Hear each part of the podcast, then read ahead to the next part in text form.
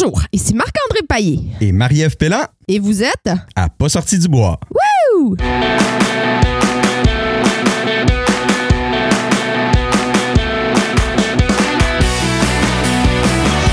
Mesdames, messieurs, votre gagnant du 110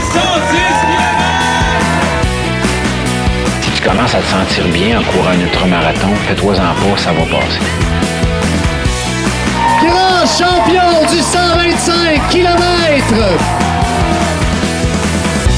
C'est la Minute NAC, puis aujourd'hui, je vous parle d'un nouveau produit qui vient d'arriver dans la gamme de NAC, qui était déjà vraiment complète, mais là, on vient d'ajouter quelque chose de vraiment spécial, le beurre d'arachide, mais pas n'importe quel beurre d'arachide, pas celui que vous êtes habitué de mettre sur vos toasts, un nouveau beurre d'arachide avec 500 mg de super gras, des électrolytes, du BCAA. Écoutez, il y a tout ce qu'il faut là-dedans pour vous supporter parce que là, l'hiver s'en vient. Les gros trainings, que ce soit en ski, en course, peu importe votre sport, ça va être un peu plus tough. Ça vous prend du support et là, NAC est arrivé avec ça.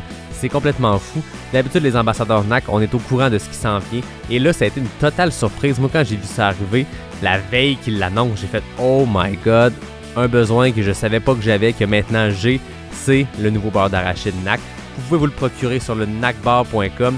Allez dans la section petit déjeuner.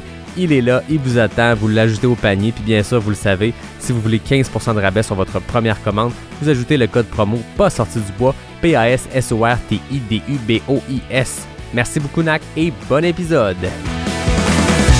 Ouais, ben, on n'est pas sorti du bois, hein?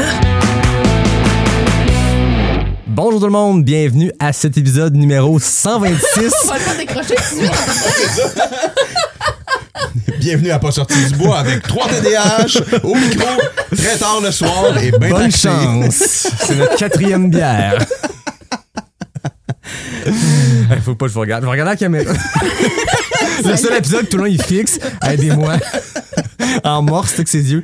Help. Bonjour les C'est pas la vraie intro, là, on n'est pas Non, parti pour on, vrai. on va le passer pour vrai là. là. Ah, ok, ok, c'était pas parti. Ah, c'est Ah, écœurant. je trouve ça bon. hein. Ouais. On partait avec ça? Ben On le laissera. Bonjour tout le monde, bienvenue à ce 126e épisode de Pas sorti du bois.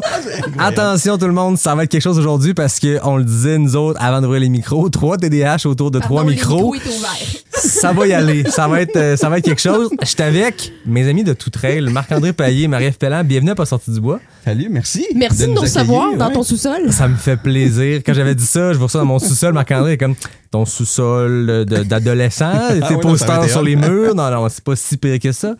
Non, On c'est sage, c'est sage, C'est oui, sage quand même, hein. c'est un sol quasiment d'adulte. Presque. Qu- Quasiment. Il y a, des, quasiment. il y a des cossins, il y a une caisse de foot et tout. hein, c'est semi. Euh, c'est notre spécial fin d'année. Euh, quelque Ouais. chose qui on- qu'on prépare depuis. J'ai l'impression qu'on se parle de ça depuis des mois. Environ. Mais, environ. Ouais. Mais on approche la fin d'année. On est en- à la mi-décembre. Je me suis dit, jason de trail avec deux passionnés qui font la même affaire que moi, c'est-à-dire aller jaser avec du monde. Vous êtes allés dans des événements cette année. J'ai participé à des événements. Je pense qu'à trois, on, on- on touche à beaucoup de sphères de la trail. On a rencontré beaucoup de monde. Je nous autoproclame bien placé pour pouvoir faire un genre de revue de fin d'année. Puis en plus, ce qui est, ce qui est spécial, c'est qu'on fait ça en deux parties. Fait que là, aujourd'hui, mercredi, ceux qui l'écoutent la journée de la sortie, vous avez la partie 1 à pas sorti du bois. Demain, vous allez avoir la partie 2 sur tout trail. Donc, un two-part qu'on espère, ce sera pas deux heures chaque parce qu'on sait qu'on est capable de Ish. rouler longtemps. On part un peu plus tard dans la soirée. Je pense que ça- On s'enligne pour ça, hein? on s'enligne pour ça. Fait que merci d'être là, c'est cool. Oui. Puis euh, oui, je pense que ça va être une belle revue. Puis je trouve ça le fun que justement tu aies amené l'idée de le faire en deux parties comme ça parce qu'au départ, faut le dire, on avait l'idée de mettre le même podcast sur les deux plateformes, mais de le mixer un peu les deux, ça va être euh, vraiment intéressant de voir euh, justement. Puis je pense pour le, monde aussi les deux les deux styles et tout, quoique c'est ça. Je pense qu'on a une très belle année à raconter. Là. Marie-Ève a fait un plan hyper détaillé. oui, c'est ça, fait. hein?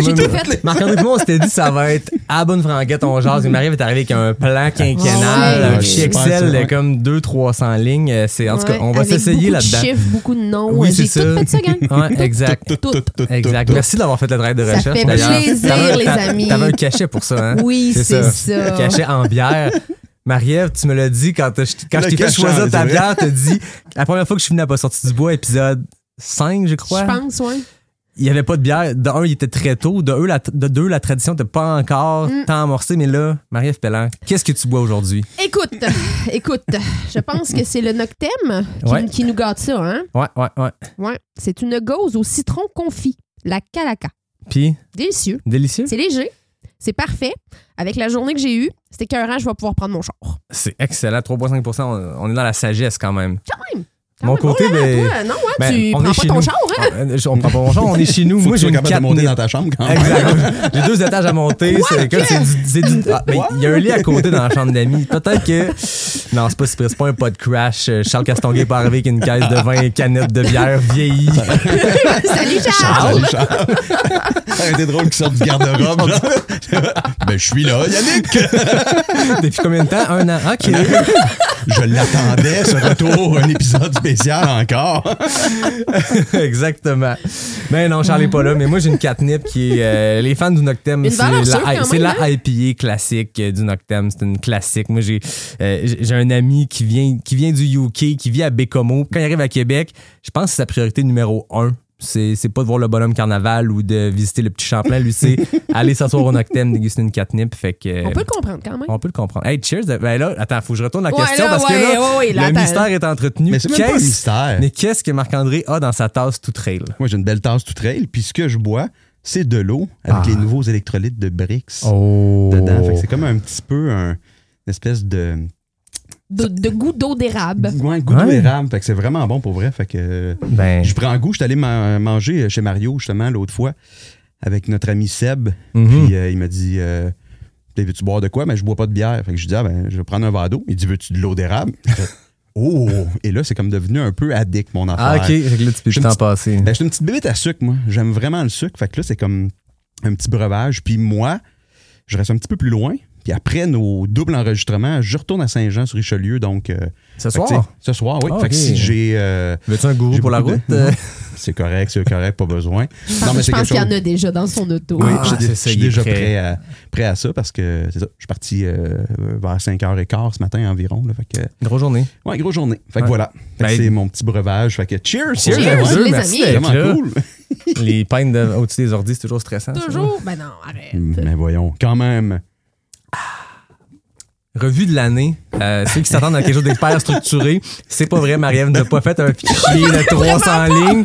On, Ça, c'est Yannick qui l'a fait. On l'a fait, mais c'était pour se faire un, un- un semblant de rappel, un semblant d'ordre, parce qu'on veut faire ça en deux parties, puis qu'à un moment donné, Faut on pas va radoter. terminer l'épisode de Pas sorti du bois, puis on va commencer celui de Tout Trail.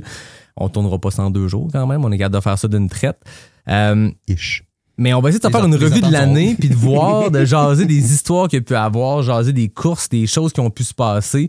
On sait pas vers où ça va aller, dans quel ordre. On va essayer ça chronologique, puis peut-être ça le sera pas, puis c'est pas plus grave. Mais je pense que euh, à trois, on est capable de couvrir large sur ce qui s'est fait cette année en trail. Puis si on vous oublie, c'est pas personnel. Aujourd'hui, c'est pas une, une revue euh, scientifique où on va réussir à parler de chaque chose qui s'est passée. C'est plus jason de des histoires qu'on a entendues, puis des histoires qu'on a vécues. Exact. Une, une belle revue, puis euh, en effet, ça se peut qu'on en oublie des gens parce que ils s'en passent en des gens, tabarouette, là, des affaires. Ça se peut qu'on Québec, oublie des événements aussi, Aussi, hein, hein, parce qu'il y, a des- il y a quand même des courses à toutes les fins de semaine. Mm. L'offre de courses au Québec est incroyable, sans farce. Là. J'ai l'impression que ça faisait quelques années que ça augmentait la quantité de courses. J'ai l'impression qu'il y a peut-être eu un deux ans de pandémie où il y a du monde qui ont eu des idées, puis ça ah a oui, ça a travaillé. Là. Puis là, 2021, mais 2022, puis là, 2023, ça explose des nouveaux événements qui arrivent. Puis, euh, tu sais, moi, j'étais toujours curieux quand je voyais ces nouveaux événements-là arriver, puis que j'étais pas là, de voir après ça, aller voir les photos, voir les résultats, puis t'es comme crème, il y avait du monde, là, ça attire. Ouais, c'est puis, je pense que les gens, moi, j'ai tellement reçu d'invités, vous aussi, les gens aiment refaire certains événements pour l'événement, pour les parcours, pour le défi, mais le monde aime découvrir des nouvelles patentes. Puis, ben, il y a ça que ça amène aussi, euh, le, le- le- le fait de aller voir des nouvelles courses, des nouvelles régions, des nouvelles montagnes, des nouveaux sentiers. Puis c'est ça qui est le fun quand des nouvelles courses arrivent. Chaque fois qu'ils pop, son- je rajoute sa bucket list, puis la, note dans le sel, elle commence à être longue pas mal. là. Ouais, puis ce que moi, ça me fait remarquer, cette arrivée de plein de nouvelles courses-là, c'est aussi l'engouement qu'il y a pour la trail qui est en expansion. On peut pas le nier, on le sait, on l'envie, puis tout le monde qui nous écoute font de la trail ou s'intéresse un petit peu à la trail. C'est fou parce qu'il y a des nouvelles courses, comme exemple, euh, celle qu'on parlera pas euh, ce- cette année parce que ça sera dans la revue de l'année prochaine. Mais c'est une, une nouvelle course qu'il y a l'année prochaine, l'Ultra Trail euh, du Fjord du Saguenay, qui a déjà des distances quasiment en pleine. C'est la, première, la première édition, puis pourtant, ça va. tu sais, Les gens sont là et ça nuit pas aux autres courses parce qu'on voit, entre autres, Aricana puis le QMT, les taux d'inscription sont phénoménales. Il y a des distances Donc, pleines Ah oui, j'ai vu aujourd'hui ou hier là. que le QMT a annoncé qu'ils ont déjà 2000 places de comblées. Oui, ça n'a pas de bon sens. 2000 places, on est le, le- le 7 décembre. Ça n'a aucun sens. La course C'est malade. est dans 8 mois, puis il y a des distances de plaine. Il y a 2000 personnes qui sont commis à un dossard. On n'est pas encore dans le- l'engouement de- d'urgence de dernière minute de on se met à courir en avril. Oh, ça va pas pire, je vais m'inscrire à la dernière minute. C'est juste du monde qui sont mis un, un- un- un plan pour dans 12 mois, dans 10 mois, puis qui vont y aller. C'est complètement fou. là. Mais on dirait qu'on n'a plus nécessairement non plus le luxe de s'in- de s'inscrire à la dernière minute pour ces, pour ces gros événements-là, du moins, parce que ça, ça- ça- ça se vend dans le temps de le dire. En fait, ça se revend aussi Ouais. dans le temps Oui, de le dire, aussi, de fois. Exact. rendu au mois de mai, mais tu sais, reste que euh, c'est malade, là. Ouais.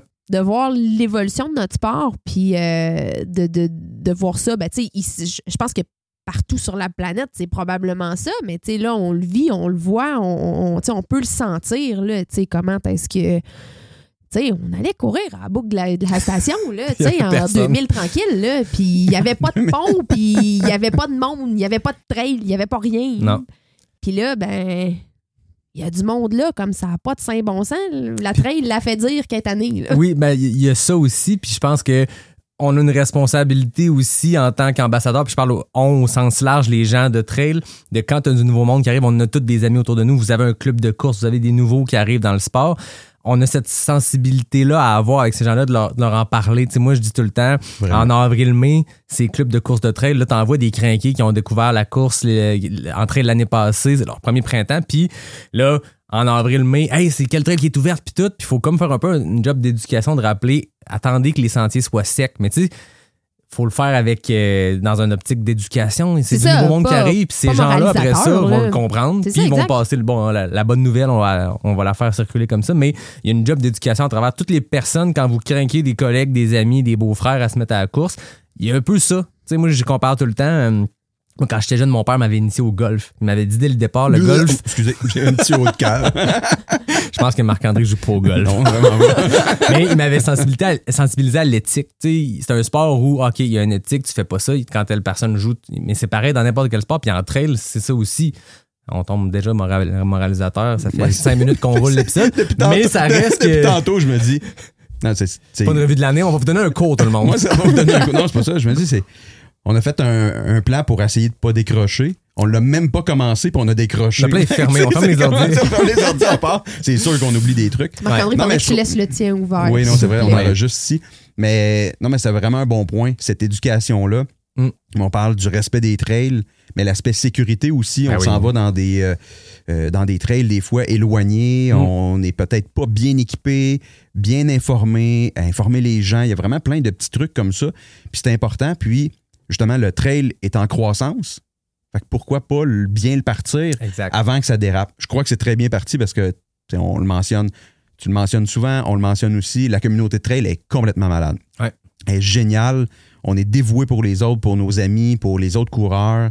Il faut que ça continue comme ça. Fait que si l'éducation est bien faite, c'est un, Ouais, un très bon point. Exact. Puis c'est en ébullition, ça augmente, ça grossit. Puis moi, un message, euh, à un moment où on enregistre, aujourd'hui, je sortais l'épisode, le panel féminin. Puis c'est drôle, je t'ai écrit Maria cette semaine parce que la semaine passée, vous avez sorti l'épisode avec Stéphanie et Mélodie, qui était hyper intéressant. Puis on dirait que sans s'être parlé, les deux, on avait eu cette approche-là de d'avoir un sujet un peu plus sérieux, puis gratter un bobo qui est là dans la communauté de course, dans le sport. Mais ça aussi, je trouve que c'est le genre d'épisode qui fait réfléchir les gens. On n'est pas là tout le temps pour juste les divertir et dire des niaiseries. On le fait en masse. On raconte des belles histoires. On inspire le monde de par les histoires de nos invités. Mais des fois, il y a ces épisodes-là qui, je pense, qui sont, entre guillemets, importants. Je ne veux pas nous mettre plus d'importance qu'il faut, mais dans notre petite communauté, dans notre sport, ce genre de discussion-là, moi, je l'ai vu sur les médias sociaux à la sortie de votre épisode. Les gens en parlaient, les gens le partageaient. Puis, hey, moi, j'ai vécu ça. Puis, je me rappelle quand vous aviez euh, demandé en story, avez-vous déjà vécu ces affaires-là? Puis, Mélodie aussi. Puis, le monde sort des histoires. Puis là, moi, ça fait à peine 24 heures que c'est sorti, mais j'ai reçu des témoignages aussi. de, Hey, c'était cool d'aller ailleurs, puis de pas faire des, pas, pas faire des niaiseries, puis de se poser des questions, puis il faut répondre vite, puis boire de la bière, puis d'arriver avec de quoi qui est plus sérieux. Mais on est arrivé au même constat en même temps, on a sorti ces affaires-là. Puis ça aussi dans un sport qui est en ébullition, qui commence, il y a plein de nouveaux mondes qui nécessairement vont se mettre dans les oreilles les podcasts, les, les, les, les vidéos, les documentaires, peu importe ce qu'il y a, d'avoir cet aspect-là, je pense que c'est important. Ouais, puis tu vas voir, nous, on le complète, en fait, l'épisode qui sort demain au moment de l'enregistrement. Donc, pour ceux qui écoutent présentement, c'est celui de la semaine passée pour nous, avec euh, Jasmine Paquin qui a fait euh, son doctorat, donc sa maîtrise, j'oublie, je me mêle tout le temps, sa maîtrise sur euh, le corps de la femme avec la ménopause, en lien avec le sport. Fait qu'on l'emmène un peu sur des sujets par rapport à ça, justement, qu'est-ce que ça l'implique et tout. Ça fait vraiment une belle discussion autour de la femme, puis on l'a mentionné, parce qu'on a, on a co-animé ensemble à l'UTHC TV, puis on en a parlé l'année passée, cette année aussi. Les femmes ont vraiment pris une belle place dans la Mhm. trail. Fait que c'est le fun, puis il faut en parler, faut le nommer, faut en jaser. C'est vraiment le fun. C'est un sport qui est inclusif à tous les niveaux, c'est vraiment cool. Exact. euh, C'est en en voilà. parlant que, que ça avance, qu'il y a du monde qu'on sensibilise, puis tant mieux, tu sais, c'est un sport quand t'es en ébullition, ça explose. Je pense que euh, Samuel que j'avais reçu qui sortait des stats, le trail à l'échelle mondiale est en, ex- en expansion de 1000% sur 10 ans. Québec, je pense que c'est encore plus au Québec parce qu'on n'avait pas de trail il y a 15-20 ans ou très, très, très peu comme sport. Ça explose, c'est complètement malade. Fait que là, ça nous fait une tâche complexe parce qu'il y a tellement d'événements qu'il faut couvrir tout ça. Je vous, je propose de commencer janvier vas-y. 2022, il y a quasiment 12 mois, avec la trail de l'unipolaire. Euh, au début, quand on faisait les listes, moi, je suis, sûr- je suis tout de suite parti, OK, les courses de mai, blablabla. J'ai fait, non, non, mais il y a Ouais, courses d'hiver au Québec. stock il y a du stock, Puis ouais. les, les trailers, les trailers, ils aiment bien ça, aller se les geler dans des sentiers, dans des courses. C'est des défis complètement différents. Trail de l'unipolaire, y avez-vous déjà participé? J'ai participé comme bénévole, moi. OK. À deux reprises, je pense. Pas moi. Pas toi. Non. Bel événement, c'est tu sais, je veux dire, c'était du chaîné, c'est l'hiver. C'est le premier événement de l'année souvent. Euh, puis cette année, il y a eu de quoi de vraiment très cool. Euh, je veux dire, on aime nos élites, on aime être fiers de nos coureurs, coureuses québécois qui performent à l'international. C'est le fun quand ils reviennent au Québec dans une course puis qu'ils compétitionnent ensemble parce que c'est le fun de voir quelqu'un performer sur un stage international puis revenir à la maison puis voir comment il, il se bat contre euh, des athlètes d'ici qui sont peut-être moins à l'international. Là, c'est pas le cas. C'est deux gars qu'on voit souvent à l'international. Jeff Cochon, Mathieu Blanchard et Julien Lachance, je l'ajoute dans le mix. Un trio, un duel euh, de, de, de titans à la traite de l'ONU polaire. Les trois ensemble, ils partent. On sait que ben, Mathieu, c'est Mathieu, Jeff, c'est Jeff, puis Julien, c'est Julien. Puis Julien. C'est un pro du sport hivernal. C'est un skieur Ah, exceptionnel. skieur, euh, Puis en course de raquette, euh, s'il y a c'est- quelqu'un, ouais, ça a fait- là. Toute une compétition. Mais c'est pour ça que je regarde, parce que tu t'as- t'as- Marie-Ève t'a noté les. Oui, oui j'ai tout T'as vraiment noté. t'as noté les, les Ouais, oui, les résultats. temps aussi, là. Mais tu sais, juste de nommer ces trois noms-là, compétitionnant ensemble. Puis on va revenir avec des noms aussi plus tard sur d'autres courses, là, mais ça, c'est- tu sais, c'est c'est comme hot. Tu sais, on dirait que tu aurais eu le goût d'avoir une couverture de cette course-là comme qu'il y a eu à l'UTMB. Oui. Non, mais tu sais, de suivre ça, tu sais, de minute en minute, puis, puis si tu regardes les résultats, là, tu les as notés, mais tu sais, c'est vraiment pas beaucoup d'écart entre Mathieu qui a fini premier, Jeff puis Julien. C'est Il y a quatre minutes qui les séparent. hein. 4 minutes, puis une minute entre Jeff puis Julien. Tu sais, c'est du. Ça a gonné en terre. Ça devait être hallucinant. Puis la Tout- course hivernale, il y a un enjeu technique qui est encore plus grand, j'ai l'impression, qu'en course de l'été, quand on mène nos espadrilles. Oui, des fois, on adapte le type de crampon, mais ça reste que on mène des espadrilles. On s'en était parlé, Marie-Ève, puis tu t'étais questionné dans l'épisode avec Kim sur la course cryo, comme qu'est-ce que je me mets pieds. Puis c'est intéressant de voir que cette fois-là, Mathieu Blanchard est arrivé avec des Salomon à spike, mais tu sais, des espadrilles d'hiver, mais vraiment espadrilles, alors que Jeff et Julien sont arrivés en raquette. Est-ce que c'était la bonne méthode? On ne sait pas. Mathieu devait virer un peu de dessous, virer un peu de dessous parce que. Un peu de dessous. Un peu de dessous. Parce que ce qui se passe à. Est forte, est forte, ouais. Communément appelé Un peu- virer de sourd? Virer de Sourd. Parce que cette course-là, tu fais deux boucles. Fait que même si t'es en avant, puis au début, t'as des belles pistes, Ah le non, deuxième coup, t'as ça, 200 ça coureurs qui ont scrappé ça. labouré, cette affaire-là. Fait que là. Mathieu devait Oh, virer wow. de dessous. De dessous. De de dessous. Mais De- de- de- ça a marché, puis les deux autres gars en raquette ont bien fait aussi. Mais bref, course hivernale, ça commençait bien. Puis là, on a- tantôt, tu as parlé justement avec euh, l'épisode au féminin. euh, je regarde les temps que tu as notés. euh, ça reste que c'est hyper bon. Là. Véronique euh, Sanson, 1h09, là, c'est, juste 9 minutes très rapide. de, de, de Julien. C'est wow, c'est vraiment incroyable. là. Mention spéciale à, ben, on va le dire, Ariane Presso, deuxième, et Marlène Côté, Eh troisième. Notre Marlène nationale, qui avait terminé Marlène, troisième. Marlène, euh, elle. elle, fait une coupe d'événements, je pense. coupe- ouais, elle travaille ouais. fort. Elle Elle est fort. impliquée dans 3-4 patentes, je pense. 3-4 par jour, je crois. Ouais, c'est pas mal son genre, ça. Oui. Prochaine Euh, course qu'il y a eu, euh, Marie-Ève, connais-tu la course cryo? Non, je la connais pas. Ah. Ça, ça, ça a l'air intéressant. Mais là, je, je sais pas si c'était en janvier ou en février, mais il y en a une qui est qu'on a oublié, de- que Marie-Ève t'a oublié de noter. Ah, excusez les boys, là, je mais m'excuse. Mais je pense que c'était en février aussi, euh, à moins que janvier, mais c'est la virée nordique. Oui, ben tu pourras en parler parce que tu étais là. Oui, je suis allé, euh, j'étais allé, mais je me souviens pas si c'était janvier ou février. On dirait que ça, ça a tellement passé comme. La vie passe vite. hein. Regardez-moi pas de même, je le sais pas. Ben, regarde, on va respecter, on va y aller avec la cryo parce que vous avez commencé à en parler, puis on reviendra sur la virée Virée nordique, après. enchaînera ouais. après. Course cryo, ben c'est cryo. On en a parlé en masse. J'ai fait plusieurs là, hein? épisodes sur le sujet, là, un genre de avant-après avec, euh, avec une coureuse qui l'avait faite. J'avais fait un épisode en amont, même à l'automne, au début, quand je pensais peut-être la faire. Vous avez parlé avec Kim Godet qui l'a fait, qui l'a gagné l'année passée. Euh, tout, toute qu'une course. Euh, le profil n'est pas très trail dans le sens où c'est un 30. Dans ce temps-là, c'était 32, maintenant c'est 37 dans un autre axe, mais 32 km, pas de dénivelé. J'ai fini, je pense que j'avais 12, euh, déni- 12 mètres de Puis dénivelé. 12 mètres, on, se- on se comprend que c'est une erreur parce que Oui. t'es sur un lac. Exactement. Tu peux pas avoir plus Non, plat mais- que le niveau de la mer. Mais c'est peut-être à cause de la neige. lames de neige. Mais 12 moi, je- mètres de lame de neige. moi, ce qui m'a fait le plus rire dans cette course-là, c'est que tu t'y prépares, tu le sais que ça va être tough. Je veux dire, t'es vent de face. Dans ce temps-là, l'axe, tu partais vraiment est vers l'ouest. C'est connu que le vent est tout le temps dans cette direction-là, puis il t'envoie face devant, tout le long. Malade. Je pense pour ça que cette année, ils font changer. Fait que Marie, tu vas l'avoir de côté tout le long. C'est Je pense qu'à la fin, tu vas avoir l'épaule maganée parce que ça va toujours rentrer de côté. Mais dans ce temps-là, c'était de face. Puis on rentre dans l'autobus des navettes à l'arrivée pour aller au départ. Et une des organisatrices rentre et dit Là, c'est des conditions extrêmes. On n'a pas vu ça souvent. Euh, si vous n'avez pas de raquette, ne prenez pas le départ. Et si vous voulez switcher pour la, la- la plus courte distance, le 13 km, on vous encourage à le faire si vous avez un doute.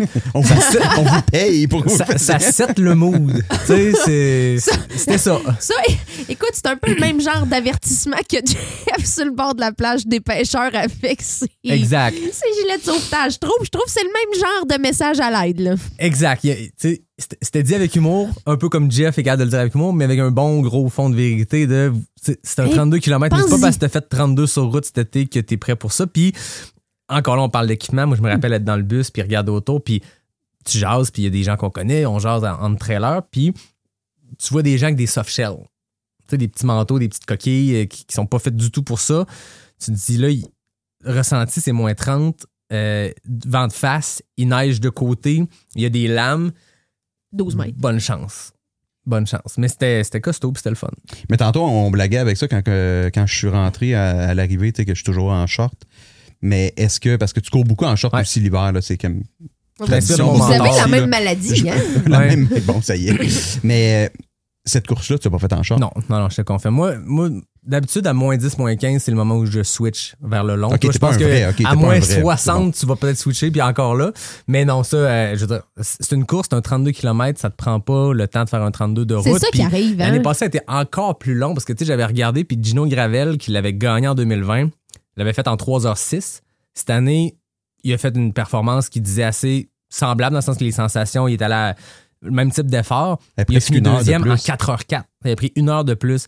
C'est long, 4 heures pour un 32 km. C'est que la vitesse à laquelle tu avances est pas assez pour te réchauffer beaucoup.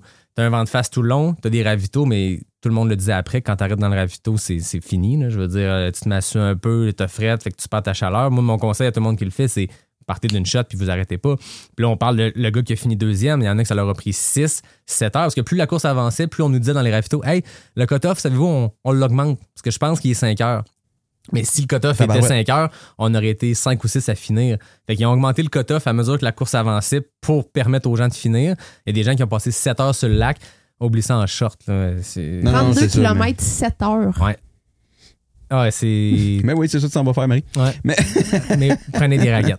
Tous ceux qui Ouais, écoutent, qui sont à cryo, raquettes. Raquette. Best case scénario, vous arrivez, puis une température exceptionnelle comme l'année pilote où je pense qu'il y a des gens qui ont fait des PB marathon tellement c'était rapide. C'était 42 dans le temps. Tant mieux, vous, vous switcherez pour vos espadrilles, mais ça prend des raquettes. Bon, on s'entend que au mois de février, historiquement, c'est pas mal le mois le plus froid. Ouais, ouais. Pour avoir fait des défis, moi aussi, dans ce dans ce mois-là, c'est quelque chose. C'est pas Ouais. le mois le plus doux euh, dans, dans l'eau. là. Il y a plus de chances, je pense, que ça soit euh, doux en janvier qu'en février. là. Ouais. Fait que- Ouais, puis sur le lac Saint-Jean, je pense qu'il n'y a rien de doux dans tous les cas. là. Non, puis le que- vent est omniprésent. Il n'y a pas une journée, c'est comme, ah, il n'y a pas beaucoup de vent, c'est le fun. Non, non, c'est tout le temps venteux dans le même axe en plus. Mais euh, moi, j'ai trippé du début à la fin, puis je la recommande à n'importe qui, mais c'est comme avec un gros warning. Là, tu sais, Watchez-vous. abordez-le pas comme un 32 de trail où tu te dis j'ai fait un marathon de route, je vais commencer en trail, je vais essayer cette distance-là. C'est pas une question de vitesse puis d'expérience de course, c'est une question de temps sur ses jambes puis de mental parce que, je veux dire, tu sais, Maria, je pense que tu disais à l'épisode avec Eric de courir en boucle, c'est, ton, c'est ton cauchemar. Ouais. C'est comme courir en boucle parce que t'es Ah, dans super. un, t'es dans un Ouais, tunnel ben noir. ouais, Il y a rien ça. qui se passe. Tu cours Non, de flag en ça. flag puis tu vois juste le suivant. C'est tout. Moi, je l'ai pas, je, tu sais, je l'ai pas fait. Ce, ce défi-là, c'est peut-être le genre de truc qui, qui serait intéressant, mais je fais une comparaison. Je suis allé dans le coin de Salt Lake City euh, au mois de mai. Ouais, c'est au mois de mai. Puis on est allé à les Salt Flats Bonneville. C'est comme un lac de sel. En fait, le lac, euh, dans certaines périodes, il est comme vraiment plus là. Puis tu, peux courir là-dessus, là, des autos, des, des autos vont faire des records de vitesse là-dessus. Moi, je suis allé courir pour, euh, pour les zèbres à ce moment-là. Puis j'ai fait comme un 3.5, c'était 7 km, c'était 3.5, 3.5. Mais on dirait que tu n'avances pas parce que tu es dans le blanc, tu vois les montagnes au loin, rien. Fait que ça, ça doit être le phénomène, doit être encore pire, je pense, avec le vent puis tout le kit. Hey, ça Ouais, a l'air qu'il fait malade. noir. Ah, mais c'est ça, c'est malade. Fait que c'est comme tu le vois pas. À un moment donné, tu vois Robert Val.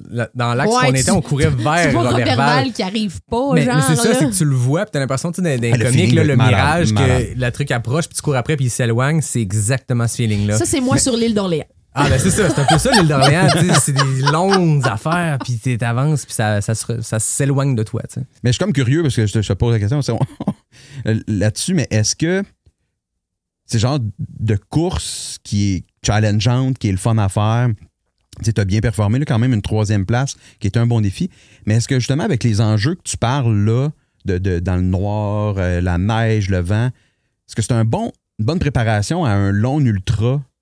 Tu sais, dire que mentalement, tu t'en vas vivre de quoi qui est comme hors norme complètement, là, même si c'est pas un ultra en tant que tel, le feeling pour la préparation, parce que t'en as fait des ultras, là, ça, ça pourrait être bon pour quelqu'un, juste comme aller se tester un peu dans le fond. Moi, je pense que mentalement, je dis pas ça pour exagérer, ça a été ma course de loin la plus difficile. J'ai inclus du- du- des courses qui vont. Ouais, mon la- la- Gaspésia 100, il y a deux ans, ça a été.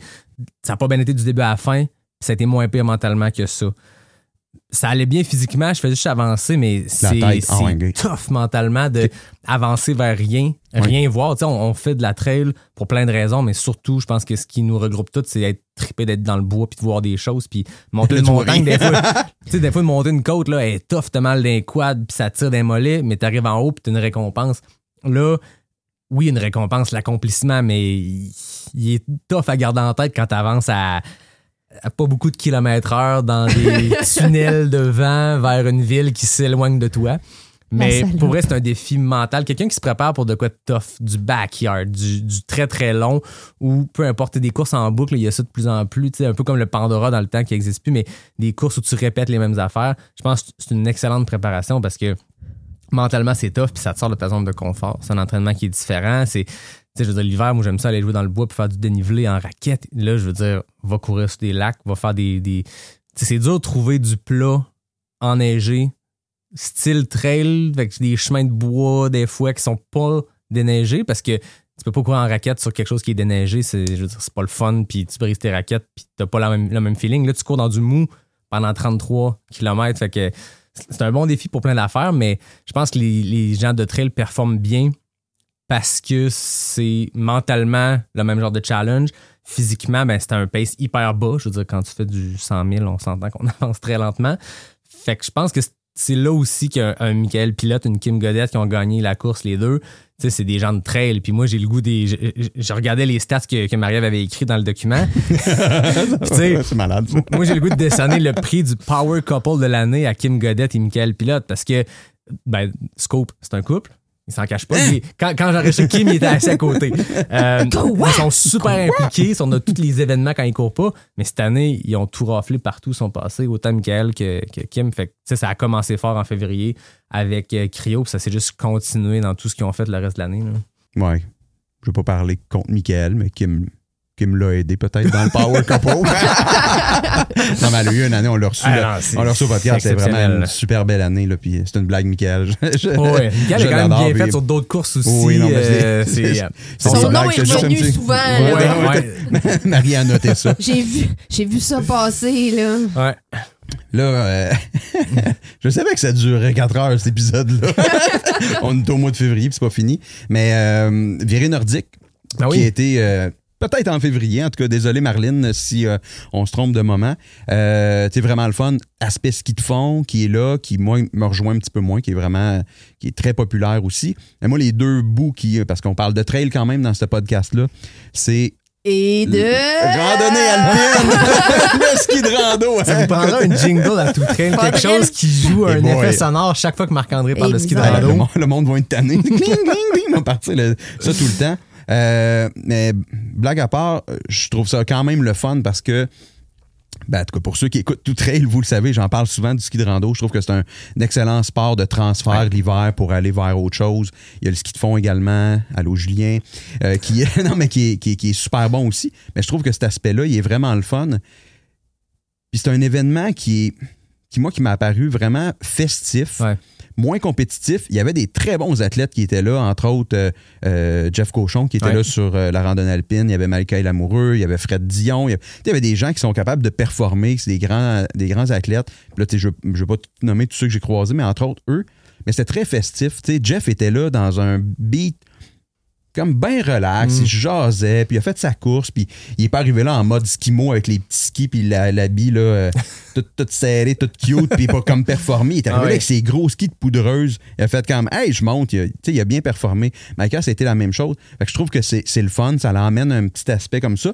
Puis euh, de ce que j'ai vu l'année prochaine, euh, pour euh, en fait la, la prochaine, la prochaine édition, ils ont mis intégré la course up OK. parce que là, c'était juste up. Ouais. Mais là, il va avoir aussi euh, des boucles à faire dans la randonnée alpine habituelle. Donc, euh, comme un peu, un peu moins compétitif ou plus euh, plaisant que de monter euh, Ouais. direct d'en face de singe de la plus grosse piste au Mont-Grand-Fond.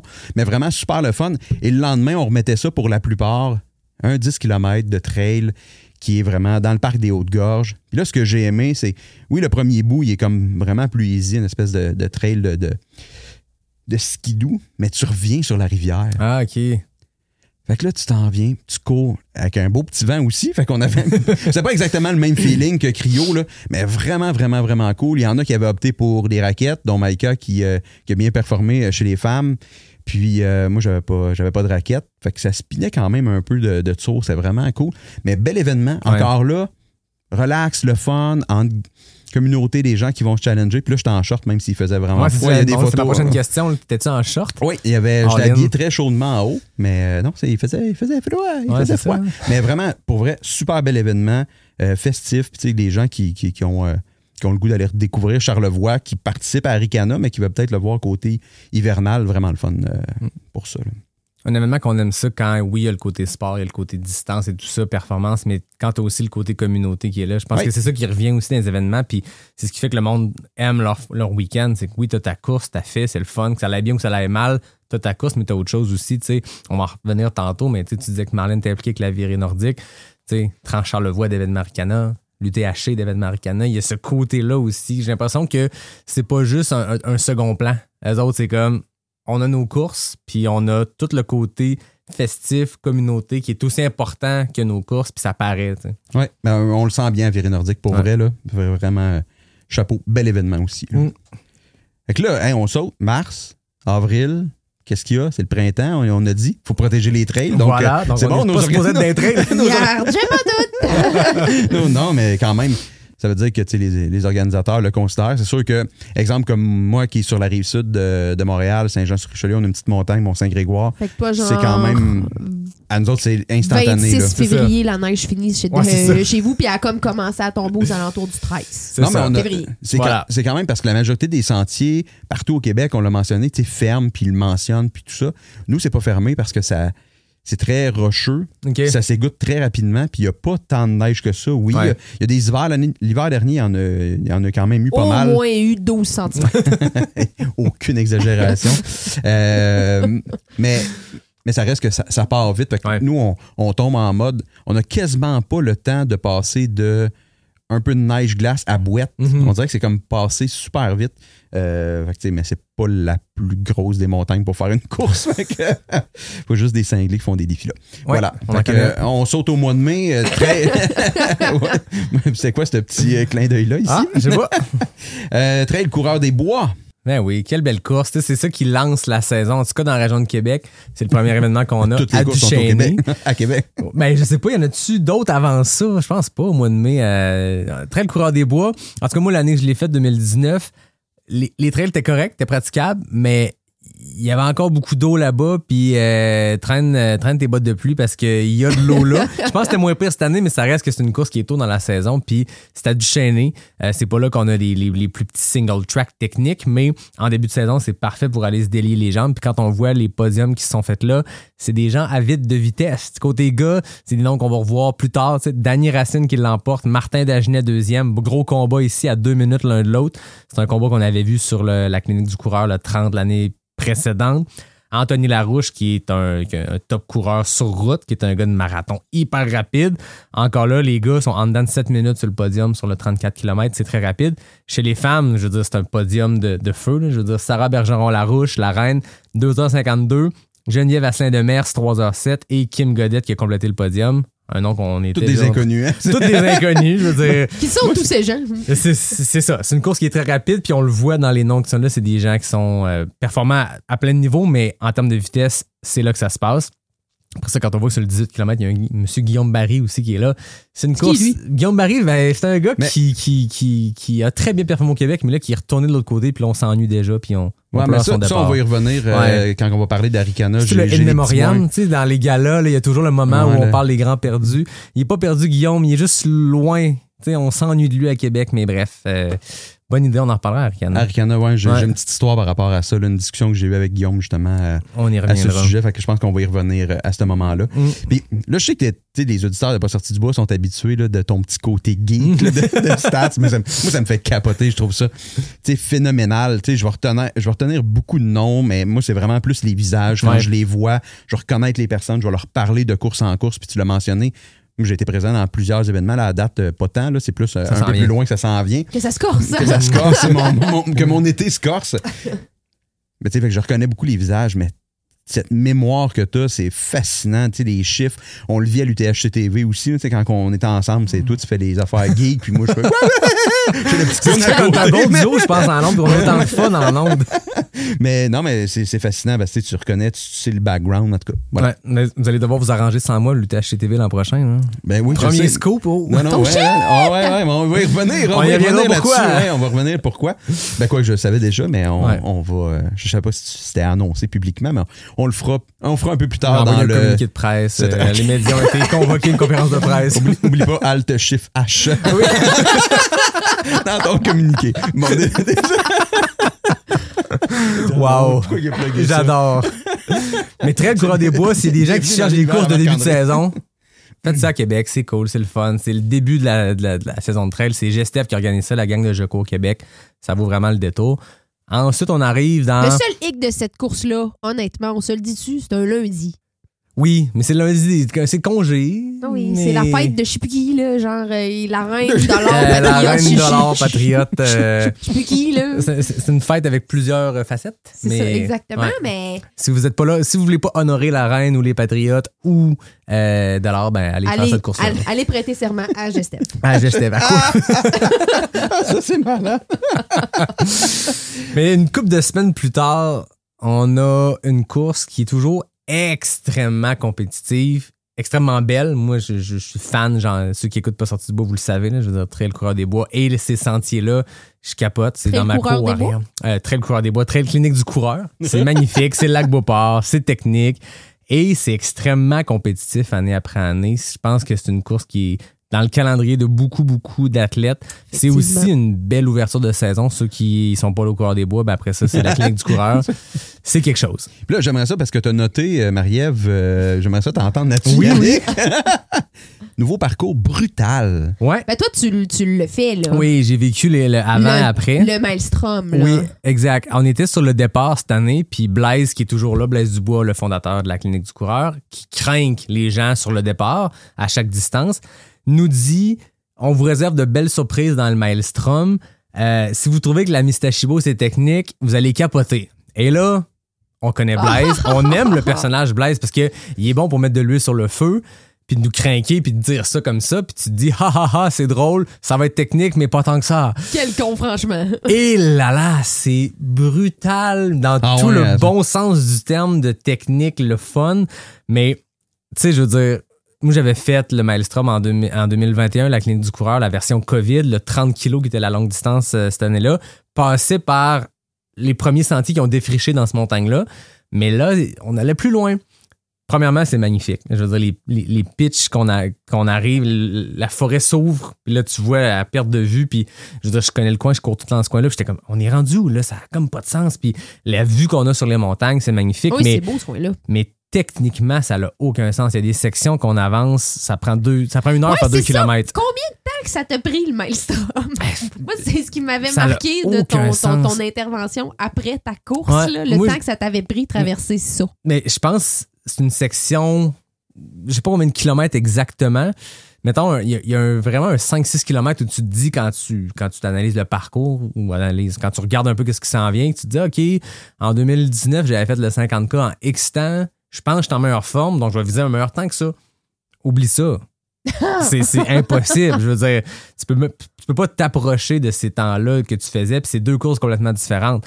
C'est 52K au lieu de 50K, mais le Maelstrom, c'est complètement brutal. Mais moi, j'ai adoré. Moi, je me rappelle en parler avec du monde après, puis il y avait les deux. Il y avait les gens qui étaient comme ça avait aucun sens, c'est de la course, on peut pas courir. Il y avait le monde comme moi qui tripe sur le technique qui était comme c'était malade. Écoute, à un moment donné, tu cours dans la mousse, tu passes entre des caps rocheux, puis cette journée il faisait très chaud, là, mettons un 25 degrés. Tu pognes des poches de froid où il y a encore de la neige parce que t'es Ah ouais, doit comme dans malade, une genre ça. de presque grotte. Tu dans la vie, il y a des presqu'îles, c'est une presque grotte parce que les, les roches sont, sont inclinées vers toi. Tu arrives là-dedans, tu fais un drop, là, tu descends d'un mètre, là, tu pognes un petit cap, là, puis là, oh, soudainement, il doit faire 12 degrés. Il y a encore de la neige qui reste là, puis Ouais, pourtant, il c'est fait malade. 25 de- En tout cas, c'était quelque chose. Les gens qui connaissent le secteur, euh, Martin Dagenet, c'est sa cour arrière, il en parle avec amour, mais c'est quelque chose passé là. Mais c'était trippant. Moi, j'ai vraiment aimé ça. Les gens, attachez votre truc avec de la broche. C'est pas un petit 50K. Mais c'est cool. Puis le 30, lui, ça ressemble-tu? Il n'y a pas eu de Ben, changement c'est ça. Une nouvelle portion, en fait, avait été introduite en 2021. OK. Euh, Puis ils sont costaudes, là, je veux dire. En, Le en 30, fait, c'est- c'est c'est des courses costaudes, point, parce que c'est vraiment un terrain qui est technique. C'est Mm. pas, c'est- c'est pas dans le dénivelé qui fesse dans Non. ces, euh, dans ces épreuves-là, mais tu sais, pour courir un peu ou euh, saisonnier une fois de temps en temps, tu sais, même juste le 5, le 10, là, Ouais. hey, c'est des champs de racines, là. C'est vraiment des champs de racines. Ouais, il y a quelque chose dans ces, dans ces bois-là. C'est toujours humide. À l'année longue, 30 12 mois par année, c'est humide. Ce 30-là, là, moi, j'ai j'ai quelque chose d'amer Mm. avec cette course-là, puis je l'ai faite à plusieurs reprises, là. Ouais. Mais c'est à toutes les fois, je me dis, bah! Ben, historiquement, le 30K de la clinique du soir était la- l'épreuve la plus tough, ce qui est le 50K qui a eu lieu deux ou trois ans. Avant qu'il y ait le Maelstrom, c'était le 30K. Puis à un moment donné, oui, plus. euh, oui, c'est ça. 20 dans- km dans le club, dans le centre de ski de fond Charlebourg. Ah oui, c'est ça, des chemins de- à des tracks de ski de fond. Fait que c'est plus large, c'est des double track, puis c'est vallonné, puis t'avances, puis ton 20K que t'allais chercher de plus était plutôt roulant, plutôt ça, ça passait vite. Puis c'était le 30K qui était l'épreuve la plus difficile en termes de ratio de kilomètres dénivelés, blablabla. Là, le 50K est dans une autre classe complètement. Là, là, il est vraiment tough, puis le 30 est extrêmement difficile. Fait que pour un premier 30, premier, premier Moi, c'est 50, le premier 30 que j'ai fait. t'as t'as- t'as dit aimer ça? Non. non, mais elle l'a refait. tu sais. Mm. Elle- Bah oui, puis, puis je veux dire, c'est c'est un, c'est un parcours que j'ai fait souvent en Oui, un entraînement. C'est- C'est dans le cours chez nous, là. Mais... Puis en même temps, on s'entraîne pour quelle course au Québec? Pour du Aricana, pour Ah, du ben, QMT. C'est ça, exact. Je veux dire, c'est technique partout à différents degrés. Fait que va te pratiquer là où c'est tough. C'est plate, si t'aimes pas le technique, tu t'inscris à des courses qui sont techniques, faut que tu ailles en faire.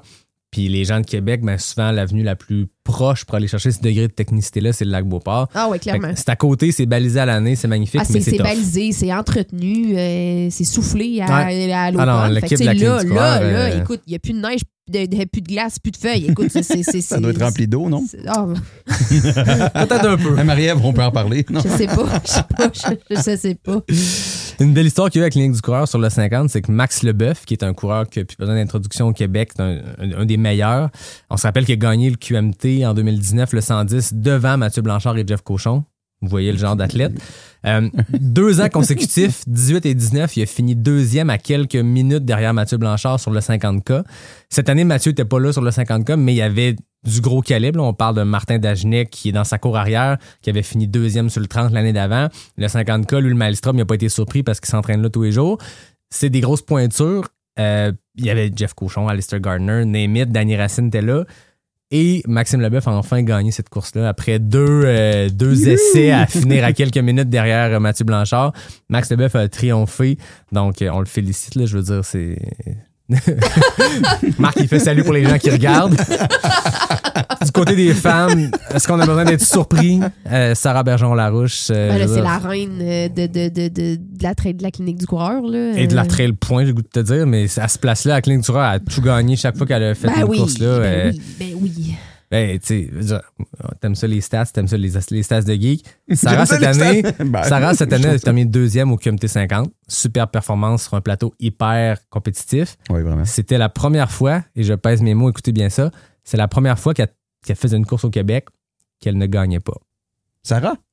Pour vrai, c'était la. Ah, en ouais. course de trail, Ah, ouais. j'avais lu ça dans un article, puis après ça, j'ai vu que les dernières années, après la publication de l'article, ça se continuait.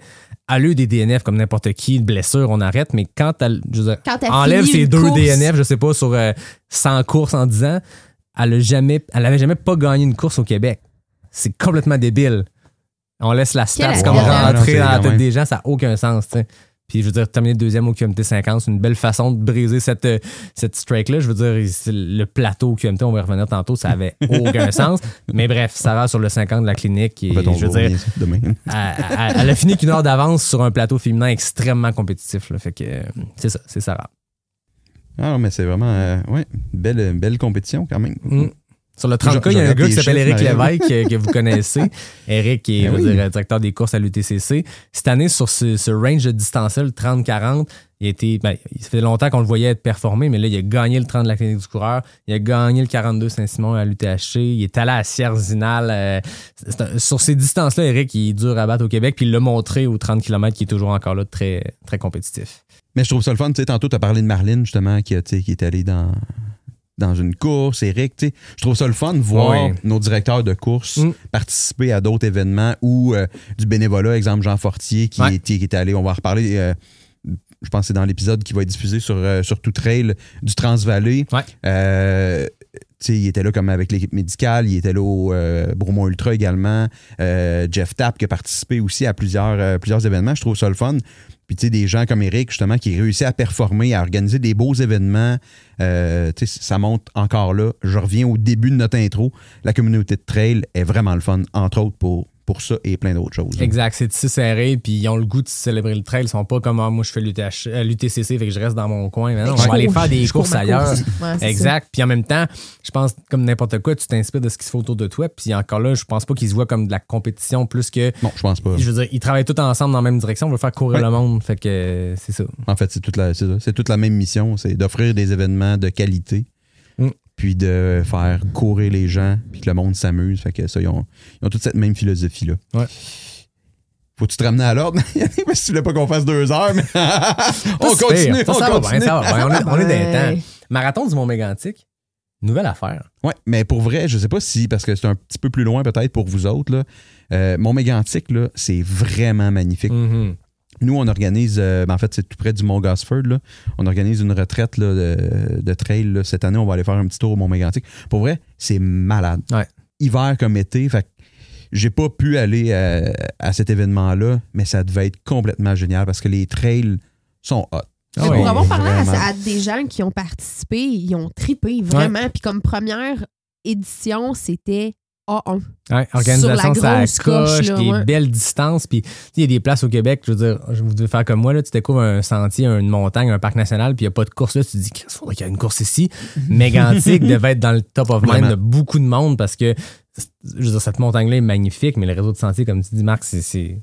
Complètement fou. Puis ils ont fait des belles distances. Là. On parlait un peu du 42 kilos, mais il y avait plein de distances jusqu'au marathon. Mais il y a de quoi s'amuser. Puis encore là, début de saison, c'est le- je pense que c'est le bon type d'événement pour aller tester le fitness avec l'entraînement d'hiver. On va aller le voir au Mégantic avant, de, avant un objectif A qui est peut-être QMT, Arikana, whatever. D'aller tester sur des distances à cet endroit-là, je pense que c'est. Mais t'as-tu les, t'as-tu les stats euh, dénivelés qu'il y avait sur le 42, non? Non, je pourrais aller voir pendant que, pendant que tu nous racontes une histoire sur Mégantic. Le point de vue en haut avec les étoiles est complètement magnifique. Ben, non, mais, vrai. non, mais c'est, pour vrai, tu, tu l'as dit, c'est des belles trails. Euh, je sais pas si la complexité du euh, lien, parce que c'est quand même euh, géré avec la CEPAC, là, donc Ouais. euh, des fois, ça, ça peut être. Ça faut- complexifie le truc un peu. Ouais, il faut avoir comme des négociations. Tu sais, Je, je je crois pas que ce soit un organisme qui soit fermé. Sinon, il aurait pas autorisé à avoir une course là. Puis il y a d'autres Ben, parcours aussi là, qui, qui empruntent des sentiers de la CEPAC. Mais ça reste que c'est ça. faut établir, faut le faire. Peut-être que justement, il y a des, d'autres courses qui ont aidé euh, Mm. à, à faire ça. Entre autres, euh, non, à moins que je me trompe, là, mais Grand-Duc, ça passe-tu, c'est-tu la CEPAC, le parc de la Il est Jacques-Cartier? pile dedans. Donc, Juste ouais. ça. C'est Ju- juste ça. Mais c'est ça, fait que tu d'aller. Il y a eu des précurseurs avant, peut-être que ça l'a aidé, cette organisation-là. Mais ça reste que pour vrai, c'est magnifique pour le voir. Puis là, tu sais, Marie-Ève, les noms que tu as nommés là, les podiums, tu sais, il y a quand même des gars.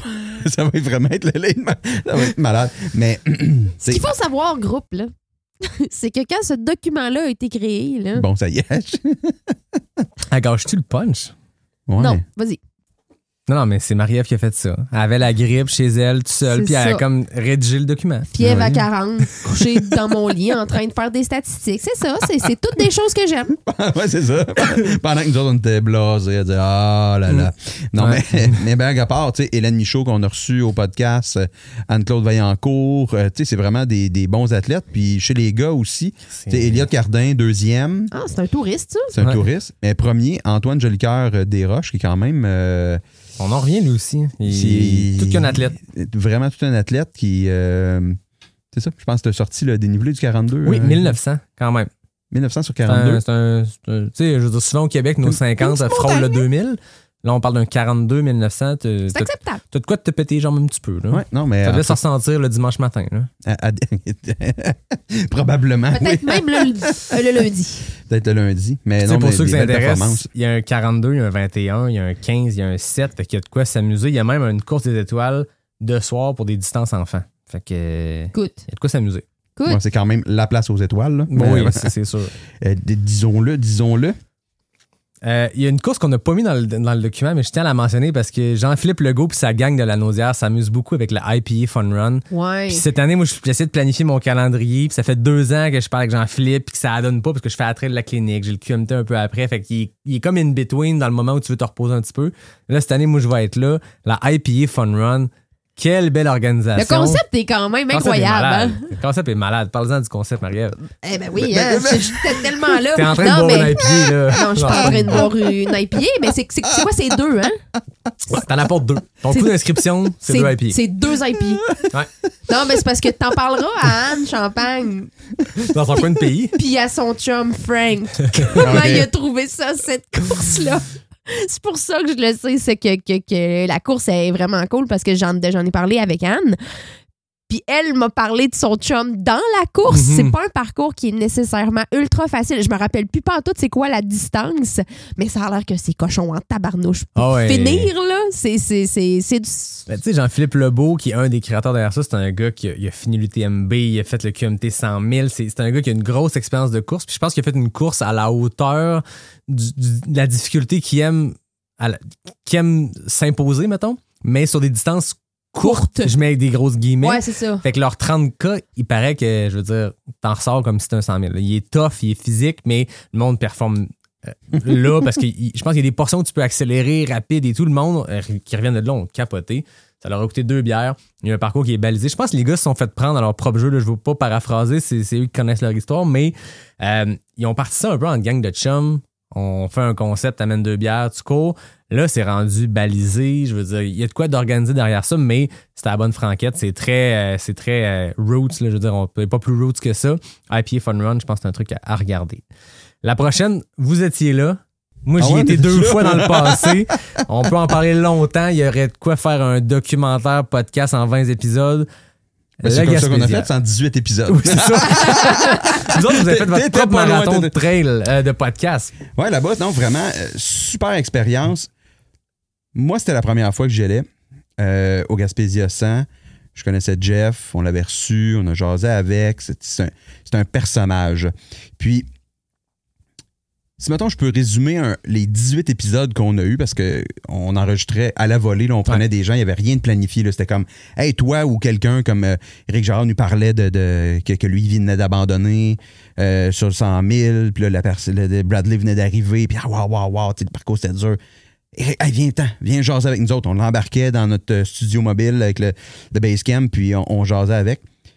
Mais le point commun de tout ça, c'est que je pense qu'il faut y rendre un, certain hommage. Jeff, qui est un personnage, qui est tout un organisateur, tu sais, il dit lui-même, son organisation, c'est euh, Broche à foin de luxe. Oui, plaît. Oui, Mais qui gagne un prix par euh, d'athlétisme La- Québec, je sais pas trop, parce que ça, pour parce les que événements pour son organisation, oui. c'est de il- luxe plus que broche à foin, plus ça va là. Oui, non, mais il, il est ça à coche, Ah oui. mais il veut garder cet esprit roots-là, Mhm.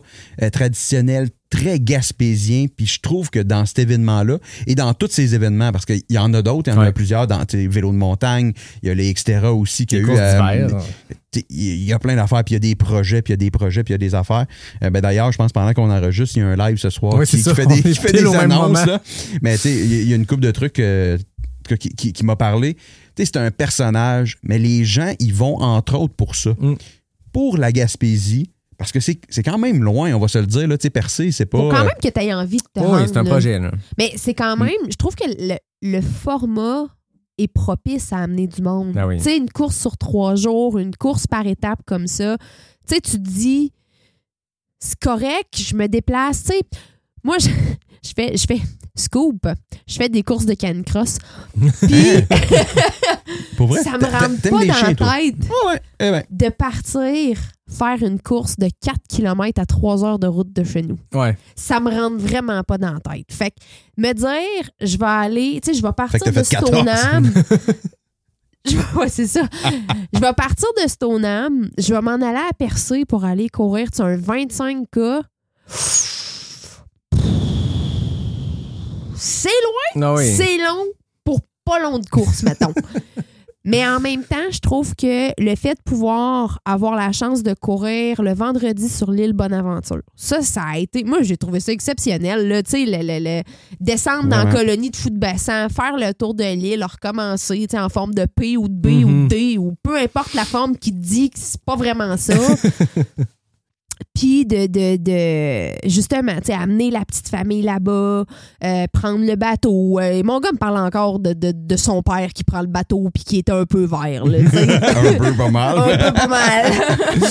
puis, tu sais, de pouvoir vivre la place, tu sais, qui, qui tu sais, tout vire autour de la course Ah oui. de, de cette fin de semaine-là. Tu sais, tu au rythme de cette Exact, course-là, là. Tu t'as juste des coureurs partout. Fait que, tu sais, tu- y a personne Ouais, qui te juge parce que t'es sale. Y a personne qui te juge parce que tu boites. Y a personne qui te juge parce que t'as l'air de ce que t'as l'air. Tu bois une bière à 7 heures parce que tu viens de finir ton 100 000 3 heures avant. tu. Exactement, tu sais, là. Fait que, tu sais, c'est- je trouve que c'est un, c'est un événement qui vaut la peine d'être Ouais. vécu. Puis, tu sais, oui, oui, pour Jeff, puis ses, puis ses folies, puis son organisation, mais c'est un départ dans une chambre froide de microbrasserie. What the fuck? Ah oui, mais la plage des pêcheurs aussi, tu sais, habillé. Les gilets de sauvetage! Ah ouais, ça c'était fou, là, parce que ça, c'est un événement, un, un fait de course, comme dirait notre ami euh, Nico Fréret. Allô, Nico? non, mais c'est vrai, il, il Ah oui. utilise souvent ça. parce que, euh, mais le départ sur la plage des pêcheurs, l'eau, la marée était vraiment haute. Ça, que c'était c'est un le, le départ de. Euh, il y avait du- une coupe de départ, y avait non, mais, TP. non, mais du 100? Du 100 kilos, est-ce que, ce que Non, tu, que, ça, c'est le que tu 50 racontes ou le là? 100 000. C'est Ou le 100 000. TP 100. c'est- 100 c'était 000. le T- ouais, un TP, TP 100, fait que, puis le 54. En tout cas, il, y Ouais. avait, il y avait deux départs avec des distances mixtes, là, fait que, pardonnez-moi, là, mais j'ai pas la mémoire à Yannick, là, fait que c'est... non, mais il y avait comme une, un départ qui était, je me souviens plus quelle course, et un départ avec deux distances Ouais. qui partaient en même temps. Mais ça reste que Jeff a été obligé, puis c'est vraiment un enjeu de sécurité pour vrai. Il a offert des gilets de sauvetage. Puis, euh, tu sais, je- j'en ai parlé justement dans les épisodes, on en a parlé une couple de fois. Puis là, je viens de reflasher, j'ai eu le, le- le visuel sur la personne que je décris parce qu'il y a quelqu'un qui, qui répond à la question à Jeff qui dit Hey, Est-ce que vous savez nager? Puis là, il y a comme quelqu'un qui lève la main Ben, pas moi. Puis il dit, ben tiens, veux-tu un gilet de sauvetage? Puis là, la personne était gênée. Mais j'ai retrouvé c'était qui? C'est Geneviève Asselin de Mers, Ah ouais? qu'on connaît très bien. Mais c'est elle, je- en tout cas, si ma mo- mémoire visuelle est bonne, c'est elle qui a fait comme, ben moi, mais non, je partirais pas avec un gilet quand même. Mais les gens ont eu de l'eau, là, jusqu'en dessous des aisselles à des endroits. était C'était frette en Ben, c'est l'océan, là. C'est pas, c'est pas le lac en arrière de chez vous qui, qui réchauffe quand il fait chaud, là. C'est l'océan. Ah, À mi-juin. Puis tu commences, il me semble, c'est ça, il y avait le départ du 100 000. Tu commences ton 100 Ah 000 oui. Avec de l'eau là. Tu sais, il annonçait de la pluie, tu sais que tu vas être mouillé, tu sais, mais là, tu commences. Tu sais, c'est. c'est Ah non, puis c'est pas de l'eau là, c'est- là. C'est l'océan. Pas des gouttes qui me tombent dessus. Hey, moi, le C'était-tu là, l'océan? C'était Yannick? l'océan. Hey, il voulait se mettre les pieds dans là. ah ouais, ah ouais, ah ouais, let's go. Tom voulait se mettre les pieds dans l'eau. Je, fais, je peux pas laisser mon gars aller se mettre les pieds dans l'eau tout seul. Je, je vais, je, vais, je vais faire un parent de moi-même. Je vais aller mettre les pieds dans l'eau de l'océan Ah oui. avec mon fils. Non, c'est pas arrivé. C'est pas Ah, arrivé. c'est Hey, frette C'était à- frette, là. C'est frette à l'année longue. Frette, frette, frette, frette, frette de chez frette, là. Tu sais, Jeff dit tout le temps qu'il est la seule course au Québec où la table des marées est un enjeu. Tu sais, toutes les courses, tu checkes la météo. Ah, demain, il va faire un peu de pluie, je vais traîner mon, mon, mon manteau de pluie, peu importe. Là, c'est comme, je vais checker la table des marées. Puis cette année, je pense que c'était la pire année selon les tables des marées. À chaque année, le départ du 54, du TP100, du 100 000 se fait un peu les pieds dans l'eau. Là, je veux dire, Ah c'était phénoménal. aux aisselles. Aux aisselles, ça n'a pas de sens. Mais, c'est, c'est, mais ça fait quand même partie du charme. Exact. Parce que les gens ont pris le départ quand même. Ils ont aimé ça. Puis après ça, les sentiers étaient boiteux. On voyait les gens arriver à l'arrivée. Là.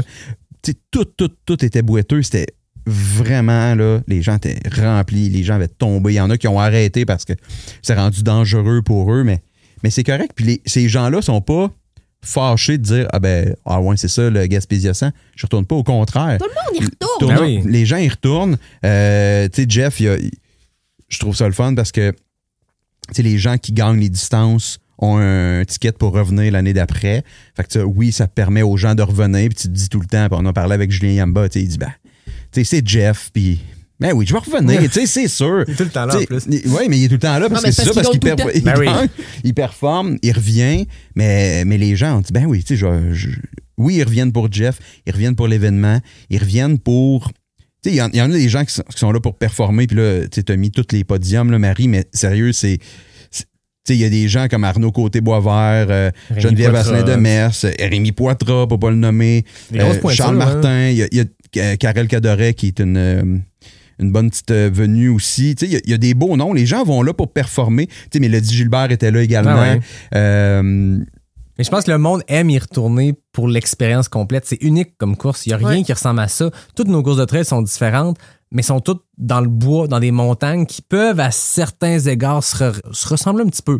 Là, tu es complètement dépaysé. Tu as l'aspect trail urbaine comme Bromont, dans le sens où tes ravitaux sont en plein village sur une route, une- de la, 100 la 130 kek qui passe par là. Puis après ça, tu rentres dans le bois bien profond, puis c'est des affaires que tu vois jamais. Tu sais, Jeff nous fait courir dans la rivière aux émeraudes. Pas on la traverse, on la longe. tu sais, je veux dire, les courses, on traverse des rivières, Ouais. t'as un peu d'eau, tu te pognes après une corde. Là, on fait comme 400 mètres, les deux pieds dans la rivière, parce que tu peux pas être sur le sentier à côté, c'est un cap rocheux de 10 mètres. Il nous fait passer à des places qui ont pas de sens, qui sont magnifiques. Les gens partent de Montréal puis de l'Ontario pour aller voir la rivière aux émeraudes. Toi, tu cours dedans une, deux, puis des fois trois fois si tu fais le 100 000. tu sais, prends plus de photos, là. T'es là pour, de- pour faire ta course, puis t'es écœuré de la voir, la rivière, aux- la rivière aux émeraudes, même si elle est belle, mais non, c'est c'est particulier ce qui, ce qui crée Jeff. C'est une expérience gaspésienne, il le dit, puis c'est de quoi qui ressemble à rien d'autre. ouais, puis ce qui est le fun aussi, c'est. On parle que pour nous, c'est loin, mais pour les gens du Nouveau-Brunswick, on pense à notre ami Bruce euh, sais, qui. Ouais. Les gens du Nouveau-Brunswick, Éric Gérard aussi, Mhm. sais, c'est plus près pour eux. Fait que c'est le fun d'y accéder, puis ça permet justement d'avoir un plateau qui est, qui est intéressant. Fait que oui, c'est compétitif, les gens sont là en mode familial, Marie, comme tu l'as dit, d'en profiter, le bateau, l'île Bonaventure, c'est comme complètement fou, les Ah petits bassins, etc., le paysage, la vie. Puis pour avoir parlé un peu à une couple de personnes, les gens étirent. Tu sais, tant qu'à aller là, tu étires Ah oui. un petit peu ton voyage, tu passes un peu de temps, t'en profites, tu... euh, c'est ça. Puis pour nous, en fait, si, si- si tu me permets, Yannick, C'est le paiement maudit. merci, merci. Non, mais en fait, On est dans ton show, tout. Ouais, on- un grand show en c'est- deux ouais, parties. c'est ça. C'est un, un show partagé. Mais ce qui a été le fun pour nous, c'était notre premier événement qu'on Ouais. a couvert en mode podcast un petit peu, qui était un peu. Pas un petit peu. Pas un petit peu, non, mais oui. 18 épisodes, c'est On pas un était là en ligne. Ouais, 18, 18 petits épisodes. Euh, moi, ça m'a fait vraiment tomber en amour encore plus sur le fait d'être là, sans dossard, même si j'ai participé avec Jess sur euh, le 7 km pour nous sur l'île Bonaventure, Ouais. mais de vivre ça comme ça, ça a fait comme wow. Puis on va en reparler dans les autres parce qu'après ça, là, ça a été une série. Là. La, la série d'implications a, a commencé au Gaspésia 100. Mais d'être avec la communauté, tu le sais, tu es dans plusieurs événements, tu l'as mentionné, même quand tu les cours pas, tu vas faire ton tour ou euh, tu es bénévole, euh, etc. C'est tellement hot Ah oui. d'avoir le temps d'échanger parce que tu en as fait, là, tu fais ton fait le, tu sais, le 100 000 ou tu pars pour le, le, QMT 80, 110, tu pars pour longtemps. Là. Là, de voir ça, de voir les gens arriver, de voir les histoires racontées, pour moi, ça me ferait vraiment triper puis retomber en amour avec la communauté de trail qui, avec la pandémie, on avait été un peu détaché de toute cette ambiance-là. Ça avait été là, mais un peu moins. Fait que là, c'était vraiment, là, pour moi, vraiment un gros coup de cœur. Puis, euh, t'as un scoop pas sorti du bois. Non, mais on va être de retour au Gaspésia. Yes, j'ai un scoop. dans- Tu Non, l'as pas travaillé, mais tu n'as un. Ah ouais, il, il était là, il, Il était là. sur la table, il fallait juste que je le ramasse. Fallait juste voilà. ramasser. Non, mais on va être de retour. On Ben, va faire cool, aussi avec euh, une formule. Euh, tu sais, ça va être. Ça a vraiment été le fun. Fait que voilà. Mm. C'est- juste ça que je le dis. C'est terminé. Vive le Gaspésia. Merci. Oui, Ouais, vive le vraiment. Gaspésia. Allez, Vraiment. allez là, puis ben, sais, c'est ça. Tant qu'être dans ce coin-là du Québec ou même Yes! du Canada, Big Wolf Edmundston, parce qu'on on l'a laissé dans notre revue de, de couvrir un peu les Big Wolf Backyard qui sont rendus avec celle à Kakuna qui est la, la. Silver Medal, puis après ça, t'as des Bronze Medal qui se donnent dans certaines courses qu'il y a eu. Puis ça attire pas mal du monde de trail, même si c'est sur route. Je pense que c'est une patente qui plaît aux fous, aux folles qui aiment euh, courir en rond longtemps, puis se faire mal aux jambes, puis courir sur des jambes hypothéquées. Fait qu'on a mis les Big Wolf là-dedans. Et tester le mental. Si je sais pas.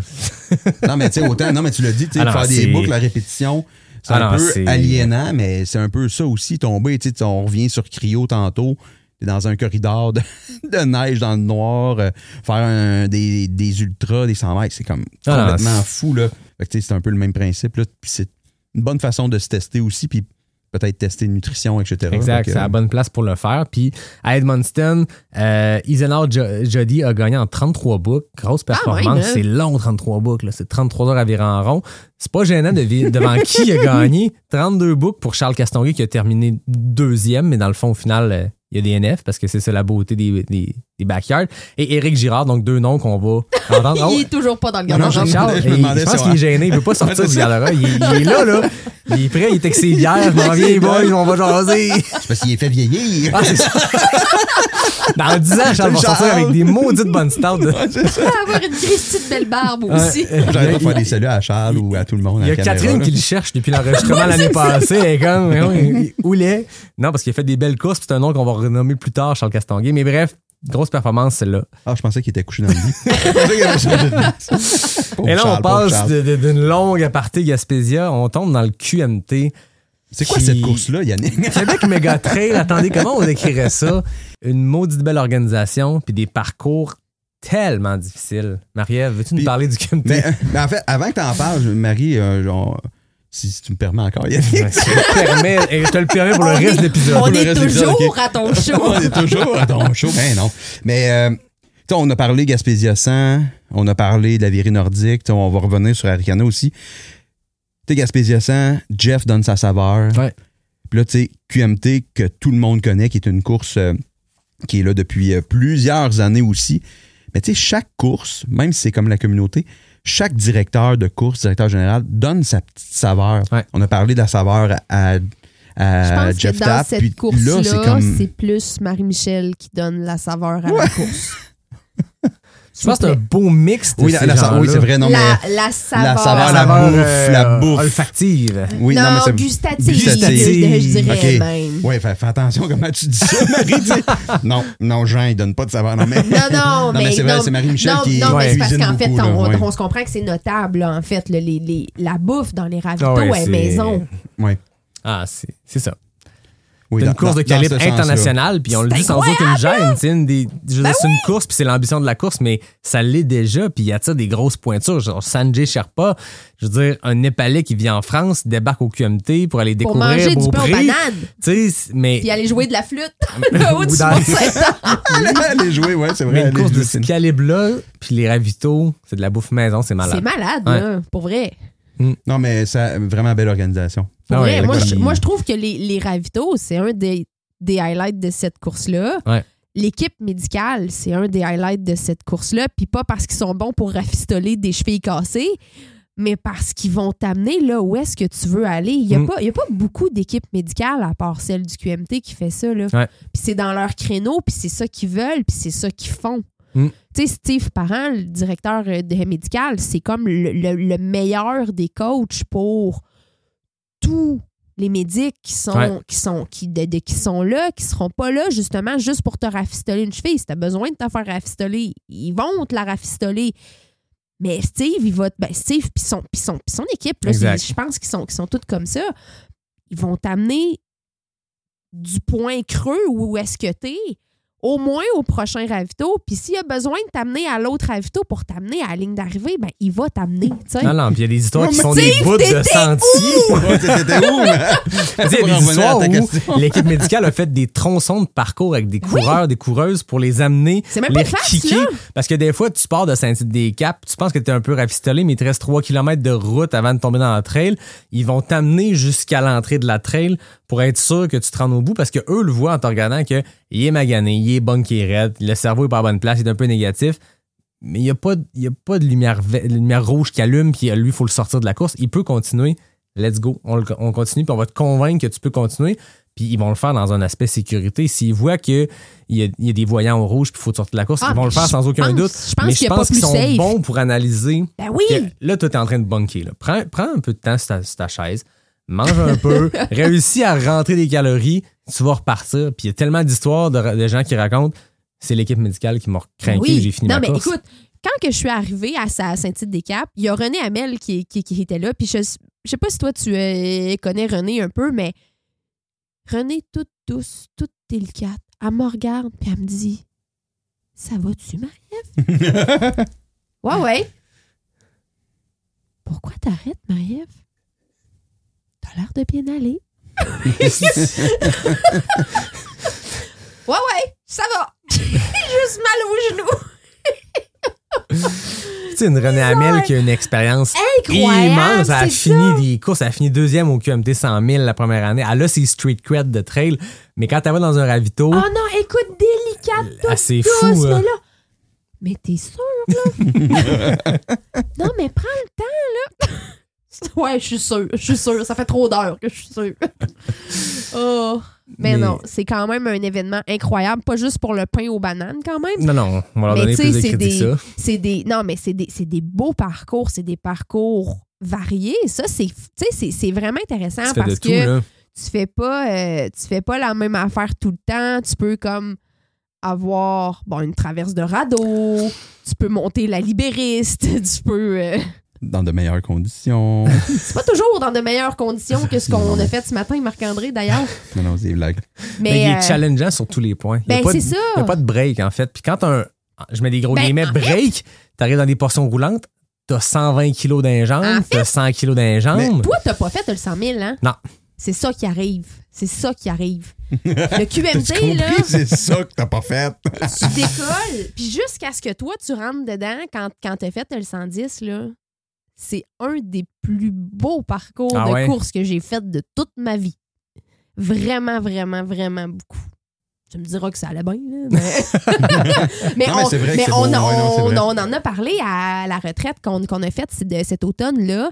Puis j'ai dit à la gang, j'ai dit là, j'ai hâte de voir si les souvenirs que j'ai de ces trails-là Ils vont être pareils maintenant. vont là. être pareils parce que j'étais. Ça allait bien, là.